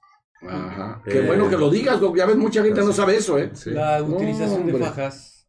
Las ¿Eh? fajas, de hecho, también el utilizar eh, este tipo de ropa muy ajustada también puede perjudicar al, al sistema venoso. Pero las medias son apretadas. Sí, No, pero pero, Pero eh, son de Esa es la construcción. función. La función es, Es una compresión graduada, de hecho, que va de abajo hacia arriba. De hecho, en la zona donde hay mucho mayor presión es en la zona del talón. Entonces, los calcetines en esa zona tienen un tejido especial y esto favorece y hace que sea una compresión graduada. De hecho, cuando se ponen las medias, el sitio más complicado para subirlo es justo en el talón, que es donde tiene más presión la, la media. De, los, de las medias, pues hay diferentes grados de compresión, de muy baja compresión, baja compresión, mediana compresión y la de alta compresión, o muy alta Y la gran mayoría de las medias tienen los dedos de fuera. Algunas sí, esas son opcionales, depende de cómo lo, cómo lo muy solicita el paciente. Son muy sexys esas. Ahorita que Ga- Ga- Gaby estaba hablando de los, de los trombos, Sí. ¿Qué tan frecuente es encontrar una tromboembolia una tromboflebitis? Una complicación. Por este- sí, por este. no, O trombosis, o trombosis. que es una cosa local. Sí.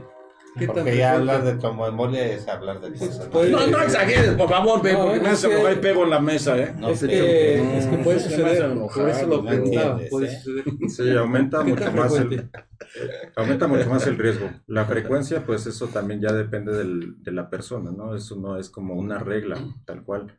Sí le predispone a que tenga mucho más riesgo de desarrollar un trombo porque un traumatismo en una de esas venas pues hace que el, el endotelio se irrite y esto ocasiona que ¿Qué es el endotelio, doctor? El endotelio es la, la pared que cubre, la pared interna que cubre al, al vaso.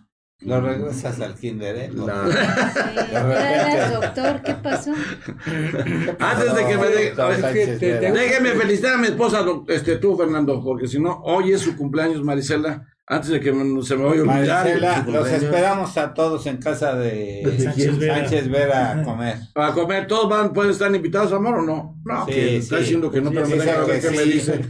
No, porque que no caben. Ah, bueno, ya me dijo que no caben, pero, pero para la próxima sí. No, dice que sí, que, Sí, que sí de pueden 10 en venir. 10. Bueno, vayan, total, sabe dónde lo Pues siento. sí, se ¿Cuál 10 es en el problema? ¿Cuál era la pregunta de Minerva? Er- Era la, este, justo que qué ejercicios este, podían sí. hacer, e- esa era la de y Fernanda. otra, sí. Y la de, la de Minerva, que va, a ser nuestra, que se va a hacer nuestra fan, que sí es hereditario. Claro. que Sí, Ya, ya ya, lo- lo había mencionado. De hecho, la mayor parte de, la, de las mujeres pues presenta esta enfermedad eh, a consecuencia de que la madre lo tuvo. ¿no? Y hay más, hay más incidencia en En mujeres. mujeres, ¿no? Que no, a pues, uno o 3 a 1. El- la incidencia, bueno, varía mucho dependiendo de la, digamos, de la etnia, pero sí se ha descrito que puede ser hasta 3 a 1. 3, 4, 1. Mm, así es. Blanca. Sí. Creo es. que, Luis, hay, hay mucha apatía en el tratamiento de este tipo de, de problema, ¿verdad? Vascular. ¿A qué se refiere? He visto muchas damas Que no se trata. Que no se trata. Es, es más, hasta el tobillo se desdibuja, se, se borra, se pierde. Sí, Y las venas son tortuosas, como si fueran en gusanos. sí. Yo digo, ¿qué pasa con esas personas? Pues a veces es eh, falta de información, a veces también que el médico que los trata pues no sabe realmente porque digamos la especialidad eh, que tengo es una especialidad prácticamente muy poco conocida ¿no? a nivel general, tanto entre médicos como eh, en la población. Entonces, eh, bueno, esto pues condiciona que haya también más complicaciones posteriormente, ¿no? que la enfermedad pueda progresar mucho más rápido porque no tienen las medidas adecuadas, no se les da el seguimiento o el tratamiento inicial adecuado, ¿no? Y esto pues puede desarrollar muchas complicaciones que pues, lo, lo más que puede llegar a desencadenar es que haya una ulceración de la pierna y esto pues puede también condicionar a que pueda tener riesgo ese paciente tanto en la extremidad como en todo él, ¿no? Digamos por las otras patologías que puede haber, diabetes, hipertensión. Cuando Doctor, me deja mandar unos saludos Heri- Heriberto Domínguez, Alejandro Arturo Guevara, José Luis Ruiz, Para el otro programa. Aldo Cuando- Montesinos. doctor, una pregunta. Cuando tienes un pie diabético, una úlcera diabética, este, hay una insuficiencia vascular profunda normalmente. ¿Tienes tratamiento como lo que es pentoxifilina? ¿Es un vasodilatador? ¿Te sirve como algo o no? Realmente no te Pues ayuda. sí se La han visto en no estudios. Se han visto en estudios que pueden funcionar, sin embargo, esta pues ya en los diabéticos hay una enfermedad que se llama insuficiencia arterial y es una enfermedad de vasos tibiales. Esto quiere decir que va la lesión desde la rodilla hacia abajo y bueno, afecta también mucho más, como usted lo dice, a los vasos de menor calibre que es este son los capilares. Sí hay tratamiento para esto, hay un seguimiento especial, pero pues esto es un padecimiento, digamos, arterial. ¿Hay un La- medicamento en especial para atacar esto? doc? No, milagro, no producto milagro, no nos va. vaya aquí a recitar Hay productos milagros. Bueno, doctor. ah, no, ya no, ¿verdad? Ya no lo La-. La pentoxifilina Sí, y el silostazol ayudan para la- las arterias, más el silostazol, pero esto también para claudicación, esto quiere decir para que caminen más. O vasodilatadores también. Los vasodilatadores también se utilizan. Está la- preguntando que si los masajes funcionan, tienen muchos riesgos, ¿no? pues realmente no funcionan. eh, Muy bien, doc. Pero se El, siente el rico. riesgo para- El masaje hace que se relaje el músculo, no la vena. sí, el Pero- riesgo de estar manipulando. Un este, trombo, entonces. El estar manipulando la vena puede irritar igual el, el endotelio, ocasionar un trombo y si continúan masajeando, pues esto puede ocasionar un embolismo, ¿no? Sí, Y- un embolismo. Peor, El- o sea, Hay muchas, hay muchas mujeres que acostumbran meterse a vapores o, o, o jacuzzis o saunas muy calientes y después se meten al agua fría que para que haya una vasoconstricción. Para el cutis, eso es para el cutis. Eso es para las piernas. Pero, ¿Hasta qué grado está Entonces no sirve eso, mi querido doctor Omar. No, No, no, y al contrario, Y sirve. al contrario, es muy, muy malo. Muy malo, que es lo someter peor. agua muy caliente. ¿Qué es un Ah, trombo? un ver, doctor, acá está el doctor Garnica. El trombo es un coágulo, un coágulo que se forma dentro de las paredes del- de los vasos. Saludos Coagulito. a Lore Montoya, ¿eh? Está viendo también. Ah, ok. Do- do- doctor, Sí. hay algo que se someten estéticamente las damas, a una esclerosis, Claro. esclerosan. Se llama escleroterapia. ¿Qué tan funcional, qué tan recomendable es que se lo hagan? Esto eh, también se tiene que hacer una evaluación para ver si estas eh, arañas o estas venitas que se ven a través de la piel no tienen algún componente o alguna otra, otra, ra- otra rama importante que lo esté nutriendo. Prácticamente eh, se recomienda hacerlo después de que pues, la paridad satisfecha, ya a una edad un poco más avanzada. A las jóvenes no se les recomienda porque obviamente eh, conforme van creciendo pues van a ir apareciendo mucho más y en ocasiones se hace mucho más severo. ¿Y, y qué es la escleroterapia? La escleroterapia es inyectar soluciones, en este caso utilizamos el polidocanol.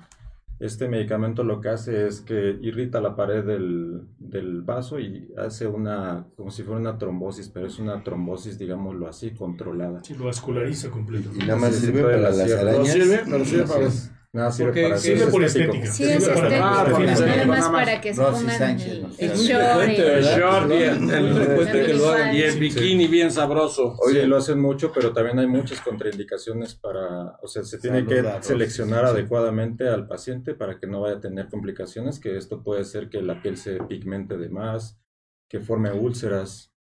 Porque Es muy tiene- caro el estudio que, has, que hacer para saber cómo están. Ah, para que hacen para saber cómo están las venas. O sea que sí es muy caro el estudio. Es un ultrasonido, normalmente pues no es tan caro, bueno, eh, oscila entre los 2.500 hasta los 5.000 pesos, depende de dónde se haga.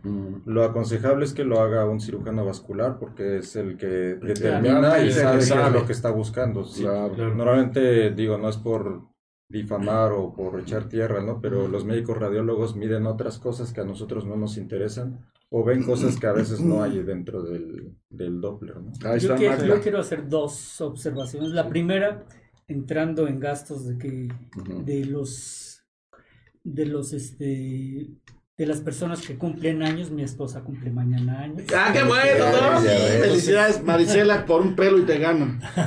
No te ganaron, Entonces, Marisela. muchas felicidades. ¿Cómo se llama? Y ¿Cómo se llama? Ruth. Qué bonito nombre. Ruth. Felicidades, señora. Felicidades, doña la Ruth. señora Ruth Eh, Sisman de Clayman. que mañana llega el pastel, dice el doctor Clayman, eh, que no se desespere de Ruth. Mañana llega el pastel. Mañana llega el pastel puntual. Muchos, muchos saludos. Y la segunda, este, se ha difundido mucho el, el tratamiento con láser en todas las especialidades. Y obviamente el- se piensa que el, que el láser es la panacea. ¿Qué nos puedes decir sobre el tratamiento láser específicamente?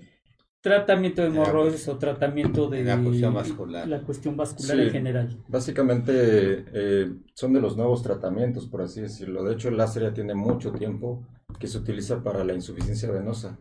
Todo esto se ha ido evolucionando porque han empezado con láser con eh, frecuencias mucho más bajas y actualmente se utilizan sondas que tienen eh, más potencia, la, la frecuencia es mucho más alta. ¿Tú haces?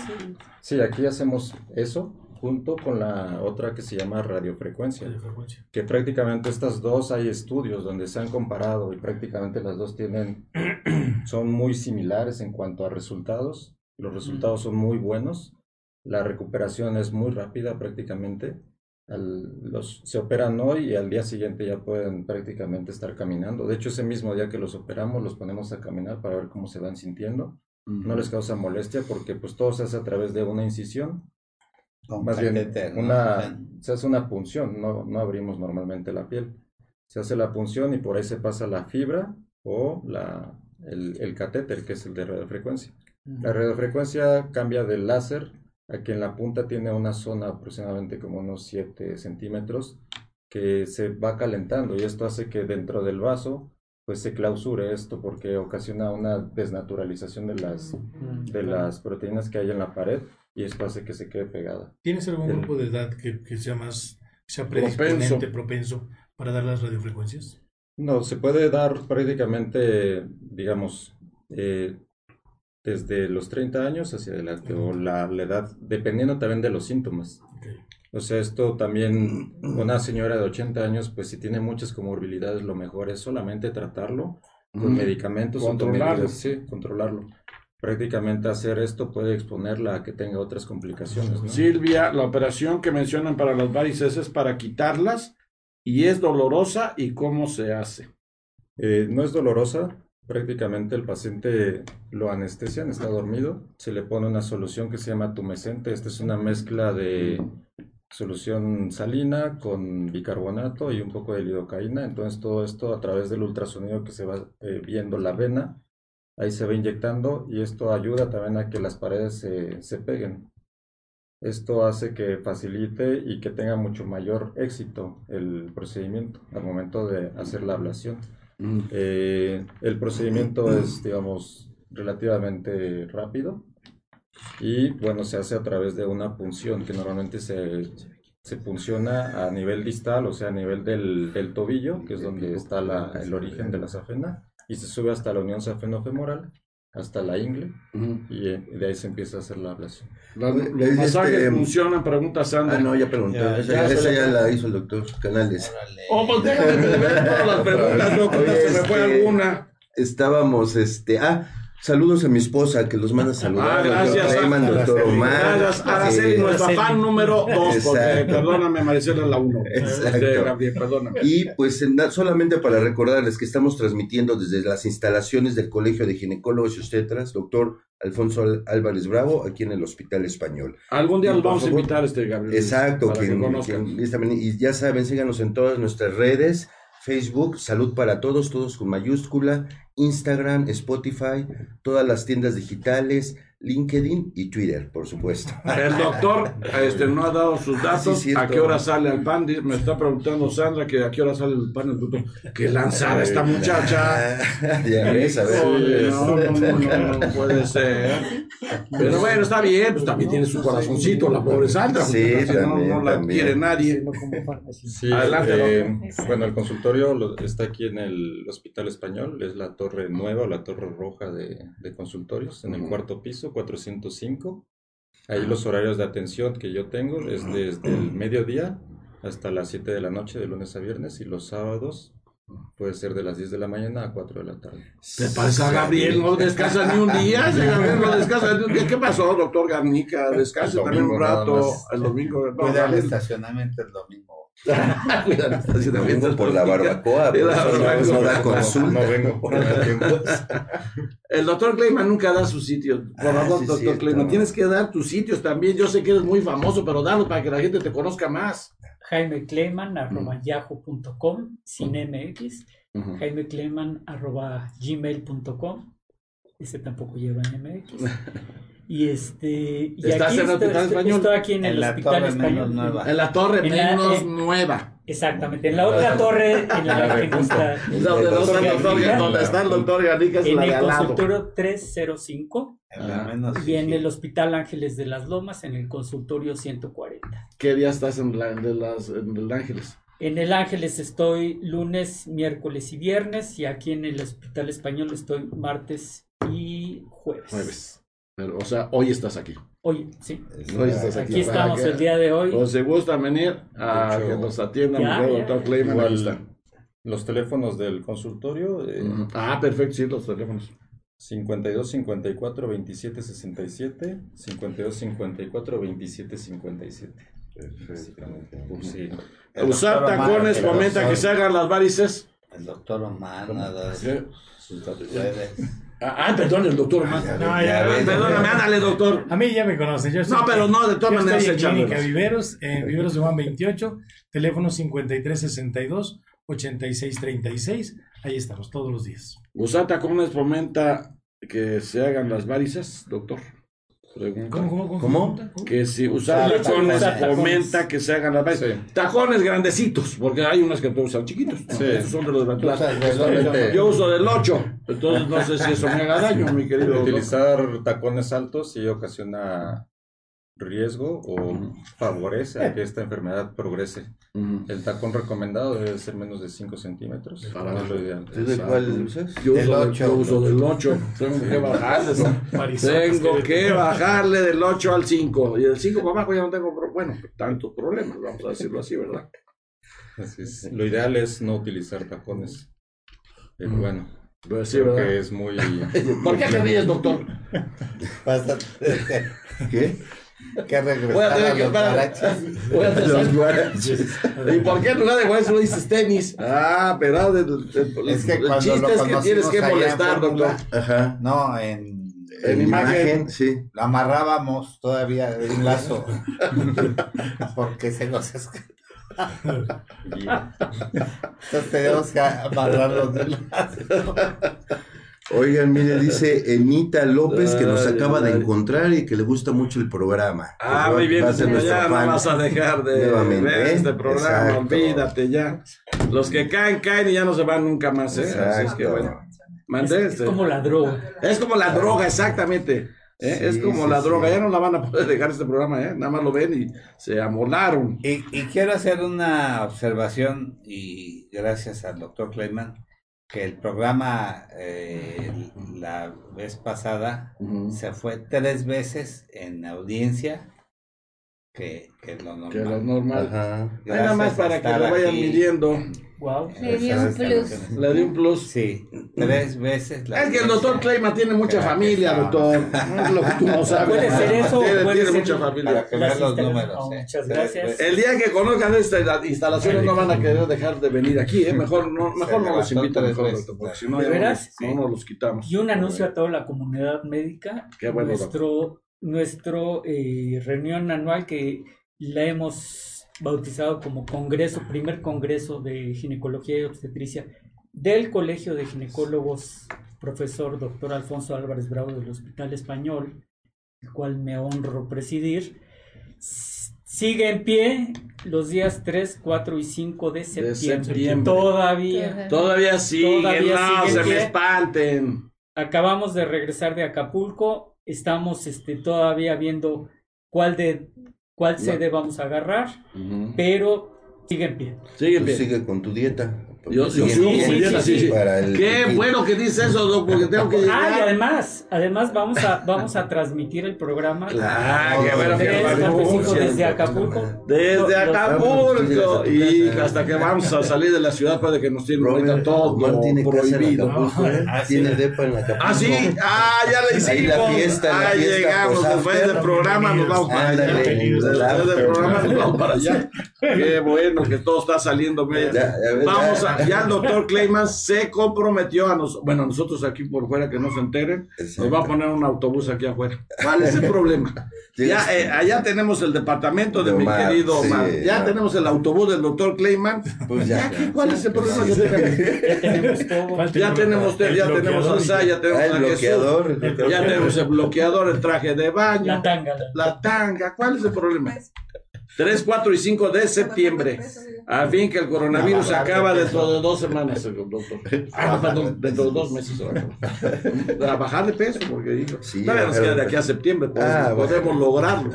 Podemos lograrlo. tiene tiempo. Ya. ¿Tiene, tiene- volviendo un poco al tema, ¿tiene alguna relación insuficiencia venosa, miembros distales, piernas, con dato hemorroidal? Sí, en ocasiones se asocia, digo, es una Porque insuficiencia. es una pregunta que hace mucha gente. ¿no? Sí, es una insuficiencia que hay. Digo, no a todos les causa síntomas las hemorroides. Para presentar hemorroides también hay ciertos factores que son casi similares a los de la insuficiencia venosa. El estreñimiento, el estar pujando, cargar cosas pesadas. Ah, para que eso de las cosas pesadas no sabía. No está Lo demás sí lo Fernando sabía. De Gaby. Cargar cosas pesadas, eso, mira, qué bueno, doc, Porque que lo el digas, ¿eh? 60% de las personas, de las señoras embarazadas, normalmente tienden a hacer un dato hemorroidal. ¿Por qué? Sí. Porque, digo, por el peso del Claro, producto en la es. parte de la pelvis. Por eso muy común, no sé, les hago al doctor Clayman, al doctor Rojas, Mm. que en algún trabajo de parto las hemorroides brotan de una manera impresionante. Impresionante. Yo en una paciente con insuficiencia. manzanas. Sí, sí, Sí. como manzanas, como una, como una coliflor que revienta la parte del recto.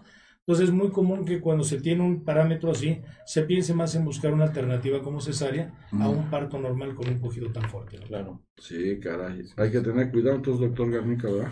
Oye, Cuidado, pero, sí. Todo eso. pregunta Fabiola si las varices tienden a crecer o ya se quedan del mismo Exacto, tamaño. qué buena pregunta. Muy bien, Gabriel. Conforme va pasando el tiempo, la enfermedad es progresiva y esto va haciendo que haya eh, crecimiento de los vasos. Ok. Esto, bueno, si no se siguen con las medidas, ¿no? Que ya, que Acá el tratamiento, ¿no? Sí. Oigan, ¿y se acuerdan de Minerva que ya es nuestra fan? Sí. Hace, hace media hora. Ujú. Este, hace otra pregunta. Ella no padece varices. ¿Y qué puede hacer para que no Para evitarlas. Exacto. El utilizar los calcetines de compresión es el principal, Ejercicio. eh, Ajá. ahora sí que, ahora sí que. principal factor. Factor, Hacer exacto. actividad física, no estar tanto tiempo sentados o Caminar, parados. hombre, es. tan bonito caminar. Nuestro gran amigo, el doctor Jorge Vázquez García. que- Ah, saludos. Manda A ver saludos. cuándo viene, dile ahí, Sí, doc. Ya- ya O bueno, lo está viendo. Doctor Jorge Vázquez, ¿cuándo viene, por favor? Porque ya hace falta aquí porque es también Sí, talentosísimo. no, no, ya no ha venido. No ha venido, doctor. Programarlo. también está ser. invitado a Acapulco. Y también está Ah, invitado. Estás invitado a Acapulco ya, Porque va a dar tema, ¿no? De- Exactamente. Todos cabemos en el camión, no te apures, doctor. en el depa. Todos. Y todos cabemos en el departamento de, de, de mi querido Omar. ¿Cuál es el problema? Ah, Hay algo, ¿Cuál es el hay problema? algo importante que gustes mencionar que se, que se está escapando en este momento. Mm, Que debes saber. Sí, exactamente, que de- debe saber nuestro, a nuestra audiencia. Sí, en ocasiones algunos, bueno, en algunos lugares tratan a la insuficiencia venosa con aspirina, con la petoxifilina, con diuréticos. Estos medicamentos sí se pueden utilizar, sin embargo, no se ha visto que tenga algún efecto beneficioso en ellos. Mm. La- los diuréticos, principalmente como el líquido que se extravasa a través del- de las venas, está eh, compuesto la mayor parte del de proteínas, pues sí le ayuda a quitar el edema. Sin embargo, esto hace que disminuya el líquido que hay dentro de los vasos y puede favorecer a que haya trombos. Hay pacientes que tienen insuficiencia cardíaca congestiva, que, bueno, ya son Es pacientes muy adultos que pueden tener también insuficiencia venosa. En estos pacientes, pues sí es recomendable dar los diuréticos, pero también tener en consideración que deben de utilizar algún tipo de compresión para que no favorezca la formación de trombos, ¿no? Nos Pero- pregunta nuestra amiga Rosy Torres que si se operan las hemorroides y vuelven a salir. Eh, Que si sí, vuelven a salir, es la pregunta, ¿no? Sí. Si Bueno, eso- después de operadas. prácticamente yo no veo hemorroides. Eh, no sabría decirle. O sea, sí, hacia ciencia Sí se pueden se- operar, se se pueden operar, claro que sí. Pero como es una, un afluente Son varios paquetes. lo que pasa es que usted va a operar 4 o 6 paquetes, pero tiene 60 paquetes. Entonces, si la persona después de operada vuelve con estreñimiento, eh, vuelve con obesidad, carga cosas muy Cambiar pesadas, hábitos. va a volver a haber otra, otra reincidencia. ramificación. sí, Exacto, reincidencia entonces. Y lo que decía el doctor, perdón que es el uso de pentoxifilina, el uso de la aspirina, el ácido acetilsalicílico, Ujú. a largo plazo tiene más daños que beneficios. Y el hecho de un diurético que se dé, a menos de que sea un paciente cardiópata o eso, si no, al rato vamos a tener falla renal o problemas endovenosos, y entonces poco más que ayudarnos. pues, Se a- Lo que va pasa es que cuando utilizas ese tipo de fármacos tienes que proyectar muy bien si está indicado, porque la mayor parte de los pacientes tienden a automedicarse. Sí, tristemente. Toman desafortunadamente mucho analgésico. Mucha aspirina, Claro. ácido acetilsalicílico, o Ujú. toman mucho antiinflamatorio. Y si una de las eh, situaciones que puede suceder es sangrado de tubo digestivo y sobre todo daño renal. O sea, Sí. ahí hay que ser muy cauto, muy, muy prudente. Oye, Luis, Seleccionar, sí. preguntan si las varices provocan que se duerman las piernas. Sí, claro, ya en estadios muy avanzados puede ocasionar esto que es adormecimiento, que se llama parestesias. Ajá. Y sí, esto se debe de, pues se debe de estudiar bien al paciente para determinar bien cuál es el problema real que tiene, si es del sistema superficial o del profundo. Es el clásico que cruza la pierna y a los 10 minutos está dormido, ¿no? Eh, Mm. no, eso ya es más bien por las cuestiones eh, anatómicas en cuanto al, al nervio, que va muy cerca, ¿no? Eh, el, de hecho, estas personas que tienen estas molestias, puede que anteriormente hayan cursado con algún cuadro de trombosis venosa profunda, que esto le ocasiona o le condiciona una cosa que se llama síndrome postrombótico. Ujú. Este síndrome postrombótico también ocasiona insuficiencia venosa debido a que las válvulas que se encuentran dentro del, del vaso, al estar ocupado por un trombo, la pegan a la pared y, al y el trombo ocasiona una cicatrización dentro del vaso. Entonces estas válvulas pueden quedar incompetentes, quedándose alguna pegada o, o parcialmente adherida a la pared del vaso. Berenice pregunta si se no es recomendable hacer pesas y ejercicio de alto impacto. Exacto. Eh, las pesas no. No. El ejercicio de alto impacto, pues yo tengo entendido que es algo así como el CrossFit, donde prácticamente Es más cardio, ¿no? esas cosas, Es bueno, más cardio. Es más De cardio otra cosa. sí, de cardio sí pueden hacer cualquier Sí. actividad, excepto eso de CrossFit, cargar cosas muy pesadas, Ajá, eso hacer sí, no. pesas, De- pues, Y hoy a las muchachas les encanta el, El- el mire, cargar pero- pesas. Algo, Es, algo que se recomienda Sai si es la de las que le encanta Ah, sí, cargar cierto. pesas. Sí, ¿Tú sí, haces sí. crossfit, verdad, ¿Por qué también? creen que está tan grandota? Pues si no, Sí. no crean que de dónde salió, pues sí, porque le hace- muchas pesas. Ujú, sí, sí. Es, les gusta a las mujeres ya también esto de las pesas. ¿eh? Preguntan aquí también que, que por qué la doctora Gaby está tan guapa. Ah, que a qué hora sale al pan. Es casada, es casada, no estén dando lata. Aquí es soltera. ¿Aquí Sí, soltera? sí. Ah, bueno, qué bueno. Qué bueno que lo aclara el doctor. Aquí es soltera. aquí a sus fans, ¿no? que se hagan ilusiones, doctor. Una pregunta. Saluda a tus fans. Sí, Sí, saludos, Gaby, muchos diles, saludos. Estoy en gracias. Polanco, en Avenida Eh, ay, Horacio bueno. 1008. Mis teléfonos son 52 80 85 49. Si quiere ir a para al verla y la puede ir a ver. Una, una Sí. pregunta que me llama sí. mucho la atención. ¿En qué momento un paciente puede estar anticoagulado o es candidato a anticoagularse, porque en medicina hablamos de flebotónicos, que Sí. es diosminesperdina, es el ejemplo, ¿no? Las- actúa sobre la pared vascular para que no se deforme. Hablamos de antiagregantes plaquetarios, como es la aspirina o el clopidogrel, Sí. para evitar cierto grado de trombos. Tienen cierto tipo de indicaciones.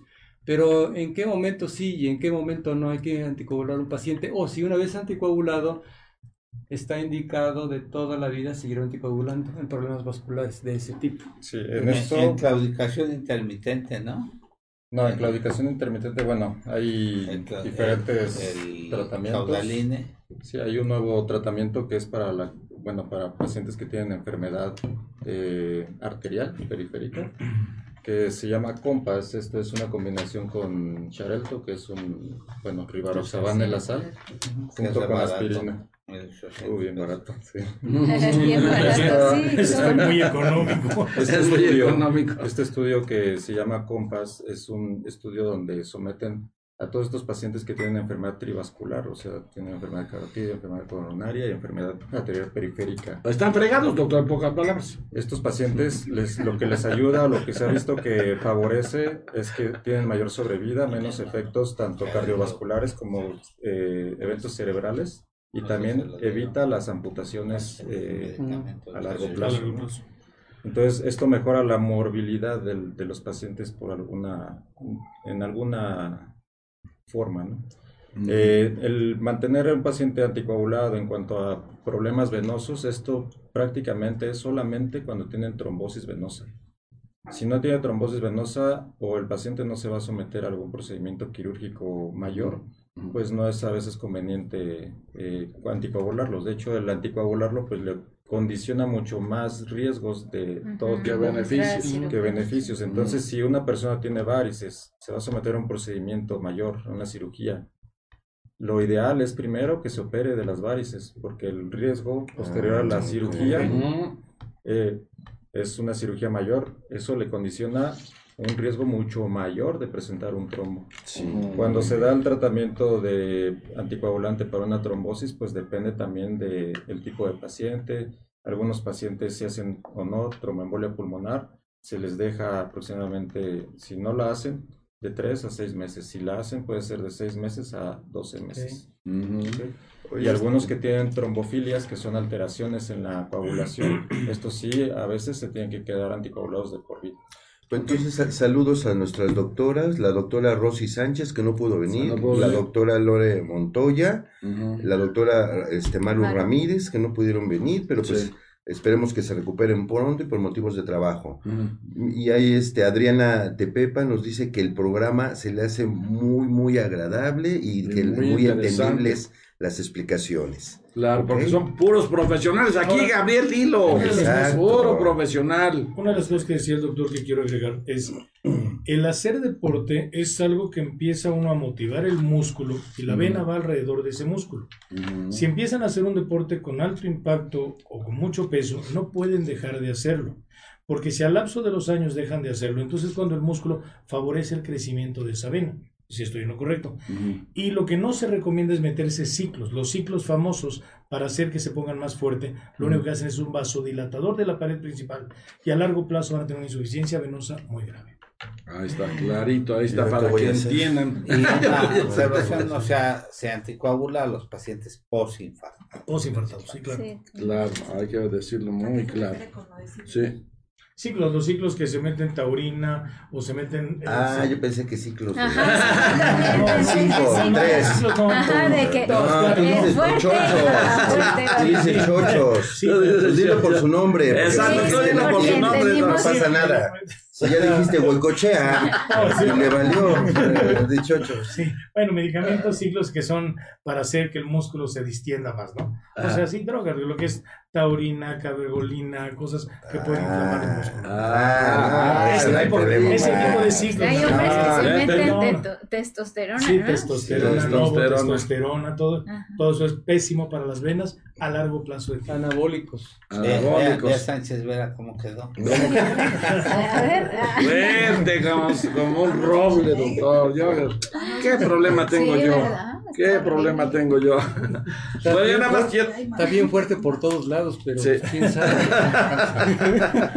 Este, déjenme mandar saludos, no sean mala onda. Tengo tantos seguidores y no me los dejan saludar. No, adelante, adelante. Si vieran aquí donde estoy en mi sitio, cuántas Sí. seguidores tengo, pues se van a espantar. ¿Para qué se los digo? Alejandro Hurtado, Leti Verónica de Correa. Sí. ¿Qué pasó con el coronavirus? Ya hablamos, este, ahorita de cerramos. Leo, Leo Archi también. Carlos Augusto Mendoza dice, aquí en el IMSS, allí en, en Centro Médico, estamos preparados para todo. Excelente. Quiero creerte, Carlos Para Augusto Mendoza, para todo. todo. Para Está hablando de los coronavirus, quiero Ah. pensar, ¿verdad? Exacto. Él trabaja ahí, Carlos Augusto, dice, aquí estamos preparados para todo. ¿En, qué? en qué? Eh, en, el, Centro, Médico Nacional. Él está ahí, que sí, dice que están preparados para todo, ¿eh? Así es que para que se me tranquilicen. Robertito López Rubio también saludos al doctor Canales, que lo quiero mucho. Muchas ¿Por qué, gracias. ¿Por qué lo tienes en Pues es tu compadre. Bueno, bueno, pero es compadre tuyo más que el mío. Este, Ricardo Rodríguez, también saludos a toda la mesa que son muy, de veras que son muy profesionales. Él sí sabe apreciar Ah, la cosa, la verdad. Gracias, gracias. Eric Villa, ex compañero mío, saludos, este, Sánchez Vera, qué buen programa, gracias. Este, y quién más, déjenme El rápido, de las tortas, el El de El- las el- tortas. el de los tacos El de los tamales, espérame, y el de afuera del grupo Imagen de los tamales el me dice que ya, este, Ya ¿por qué están no ha ido? Que están listos mis tamales, que a qué hora paso. Sí, al rato, al rato. Angélica Pérez también, Marisela Valerio, mi maquillista también, muy, muy, muchos saludos, y José Martín Sánchez Armas, mi exalumno también, y Lucy Mejía.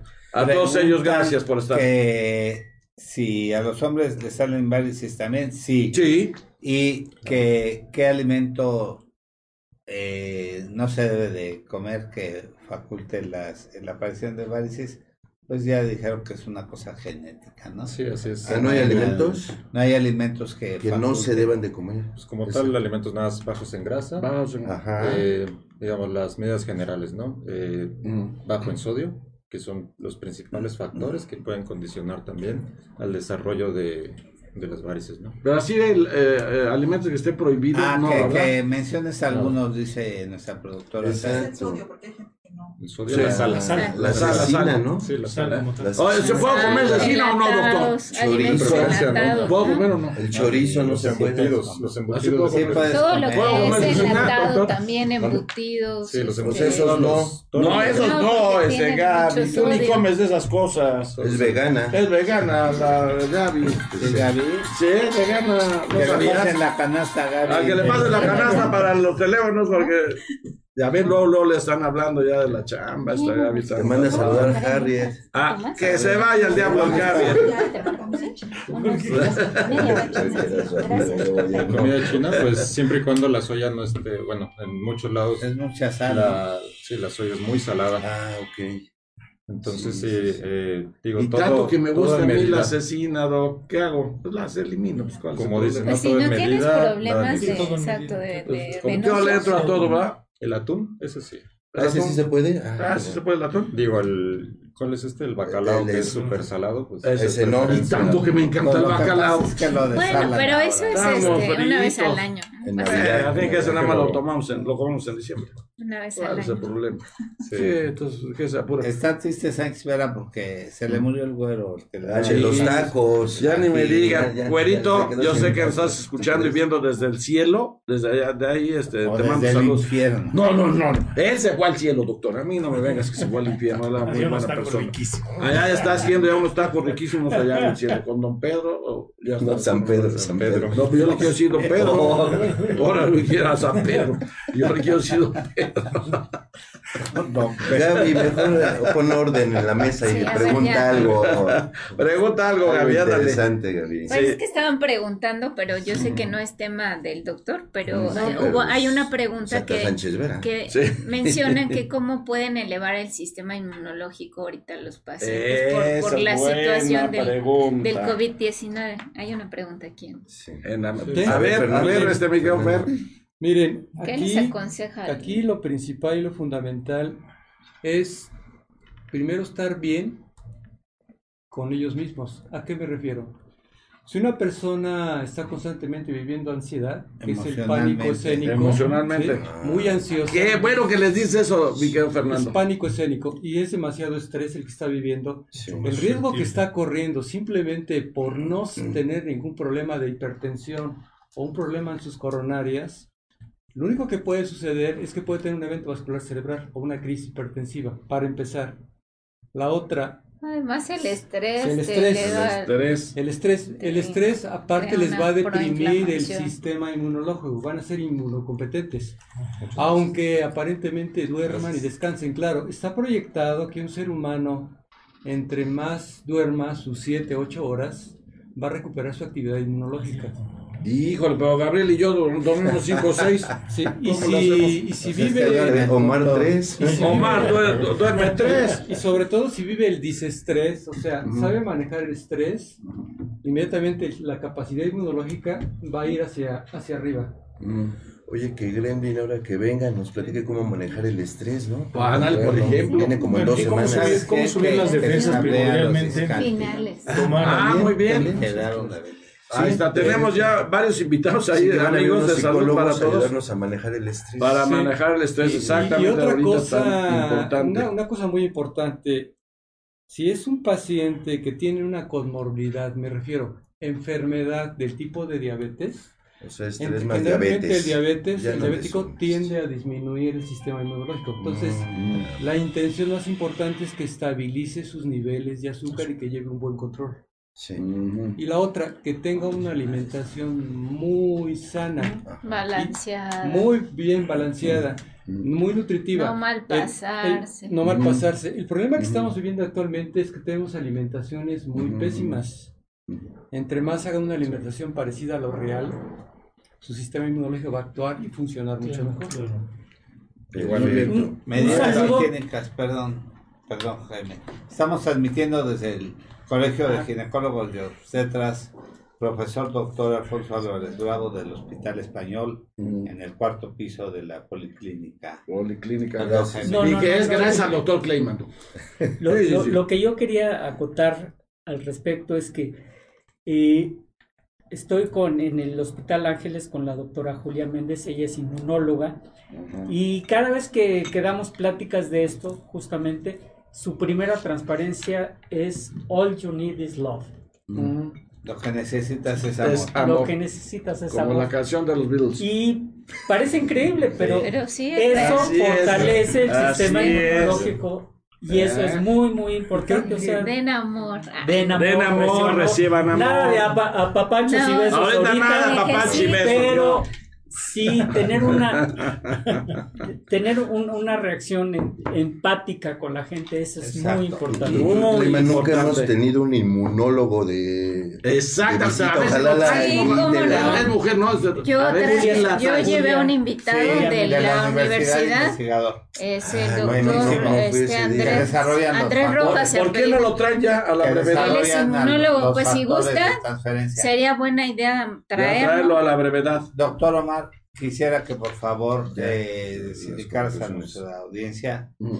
las medidas higiénicas que deben de tener. Para, para esto del o coronavirus. sea, Primordialmente- lavado de manos. Primordialmente lavarse las manos, no llevarse las manos de a la forma cara. frecuente, ¿verdad? Sí, de forma forma frecuente. Estar tomando líquidos constantemente. Cada 15 minutos hidratarse, ¿cierto? La, la garganta.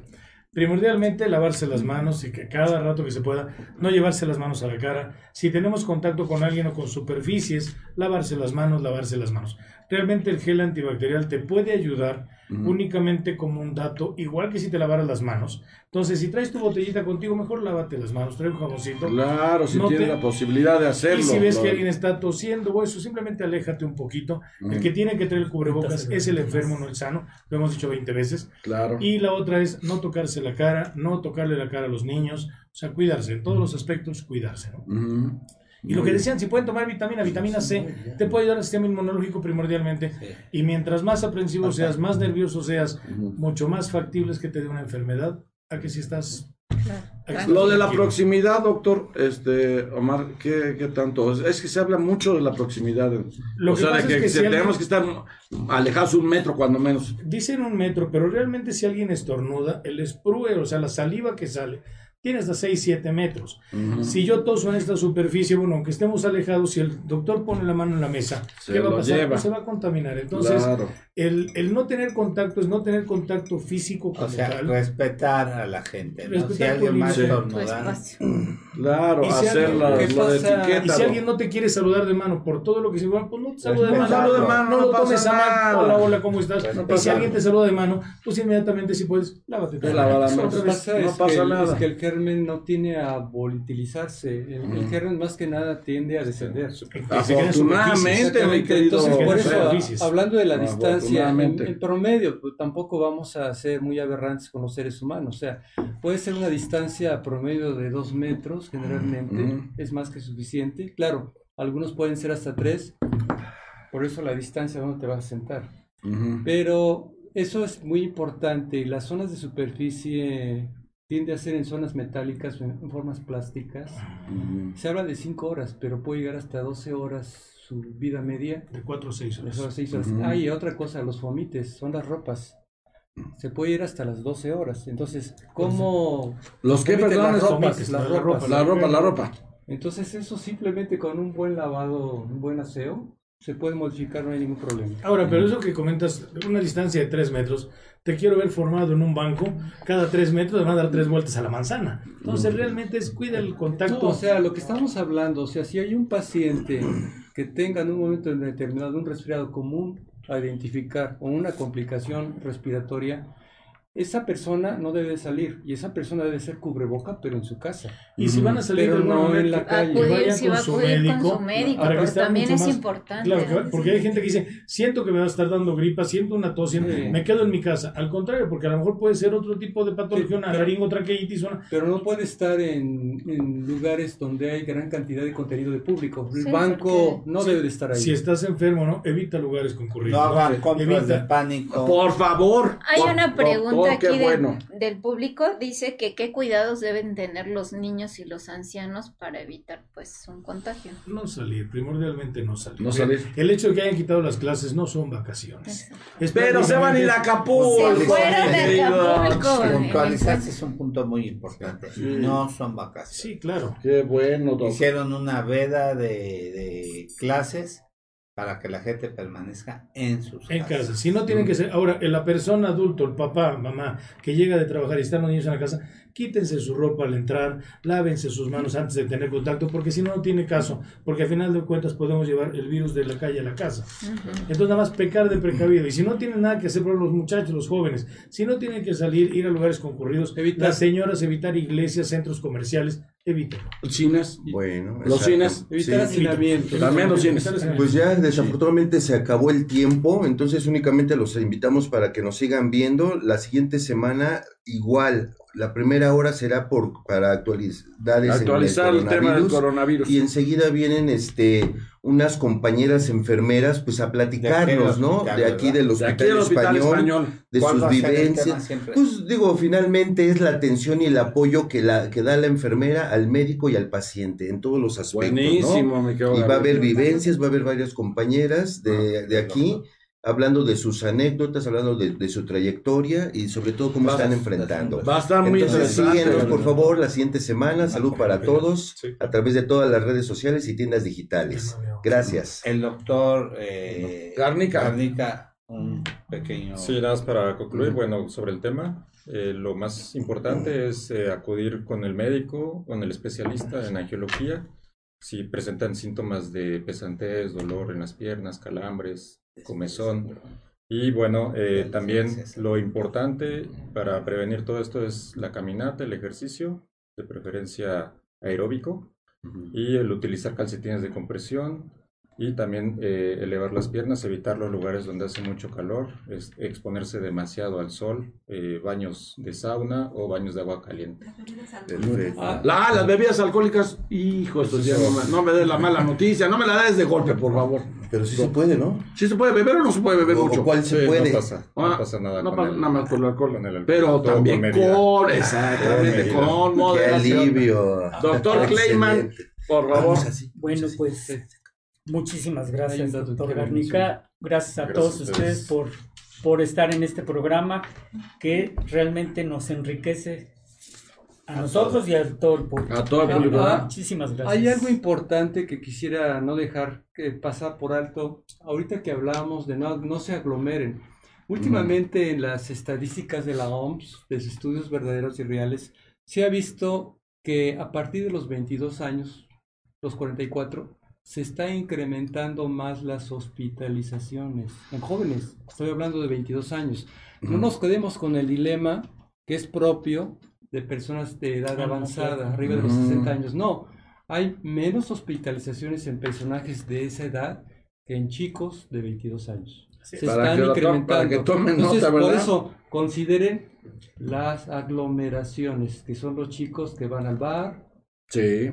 Al cine. Al Que van a los conciertos, que A ahorita afortunadamente ya se están cancelando. Bueno, se están posponiendo. por un tiempo de esto, Los dejen pasar cuando Los menos. gimnasios. Los gimnasios ya cerraron. Sí. Ya cerró. Ya cerraron los gimnasios. Sí, o sea, la Ya, Gaby, no vas a poder hacer ejercicio, Gaby, allá en tu Gaby. casa. La recomendación es que la su casa. cuarentena. Sí, Alguna- cuarentena que la vivan. Gaby Sí, Ramírez. exactamente, que traten de alimentarse bien, que eviten el estrés y las compras de pánico, ¿no? Que últimamente ya vas al bueno. súper y ya no hay papel higiénico, ya no Qué hay agua, bárbaro. entonces... Y este programa se transmite todos los jueves de 9 a 11 de la mañana Bueno. y es sin fines de lucro. ¿Correcto? Doctor Canales, antes de que ¿no? perdón, Milán, Pues sí. Sí, no, pero. Les agradecemos a todos y que traten de respetar a los demás para que no haya contaminación y no caigamos en, en alteraciones. O Mm. sea, traten de no estornudar, de no contaminar a las demás gentes. O sea, de. Ser responsable. Ser Ser responsable. responsables. y tener mucha higiene, lavado de manos, tratar de no eh, de limpiar sus áreas de trabajo donde Su computadora. sus Computadora, computadoras, Los sus celulares, celulares, que son más importantes, Y, están todos pues, es- lados. Que no- es donde hay más gérmenes. y ¿sabes? gracias por acompañarnos aquí en las redes. Sí, en todas las- Otra vez saludos a mi esposa, la doctora Nelly, este perdón, Nelly Canales, te manda Ah, saludar, te manda felicitar, Lore Montoya y este y Eduardo Prieto, excelente programa. Sí, que no tomen. ¿Qué? Bueno, es que están mencionando de Sí. la y el ajo y eso a cada ratito. Exacto. No, no, no, eso ya lo dijimos que no. No se dejen llevar Ese exactamente. es otro tema. Por lo ese que diga la vecina, Ya, ya lo abordan La próxima semana. Consuelo García González, mi tía de Morelia, nos invita a Morelia. Dice que en Michoacán no hay problemas. Ahí nos que vemos en, casa de Sánchez Vera de 10 en 10. De 10, A la hora de exacto, de comer. 10 en 10 a la hora de la comida, no más, no me pueden meter porque tenemos que evitar aglomeraciones. Exacto. Pero va a haber Marisela, pollito, te mando muchos saludos. Va a haber, va a haber comida, ustedes no se apuren. Ya que ando cancelando mi evento, a ver, me llevo todo lo que tenía ya para allá. Pues sí, para Así la es casa. que- sí lo más seguro es que sí me queda Gaby. Así es que bueno, pues este, salud para todos. Marisela, muchas felicidades, este, y cuídame mucho al Emiliano. No hay mucho riesgo con él porque él está muy fuerte, pero Y bueno. terminamos con un aplauso, como siempre. ¿no? Exactamente. Un aplauso, Marisela, te quiero mucho. mucho. Nos vemos el próximo jueves. Nos vemos el próximo jueves, amigos de salud para todos. Pásenla muy bien. Y de veras, de veras, no se pueden perder este programa la próxima semana porque va a estar sensacional. Vamos a actualizar lo del coronavirus, ¿eh? No se me espanten. Todo está tranquilo. Mientras tanto, todo está tranquilo. Hoy nada más les quiero decir que el presidente de la República ha dicho que el plan DN3 está listo para implementarse. Así es que tomen nada más apunte de eso, de lo que, de lo que puede venir, pero no todo está bajo control hasta el momento. Bueno. Que les vaya muy bien. Hasta la próxima. Gracias.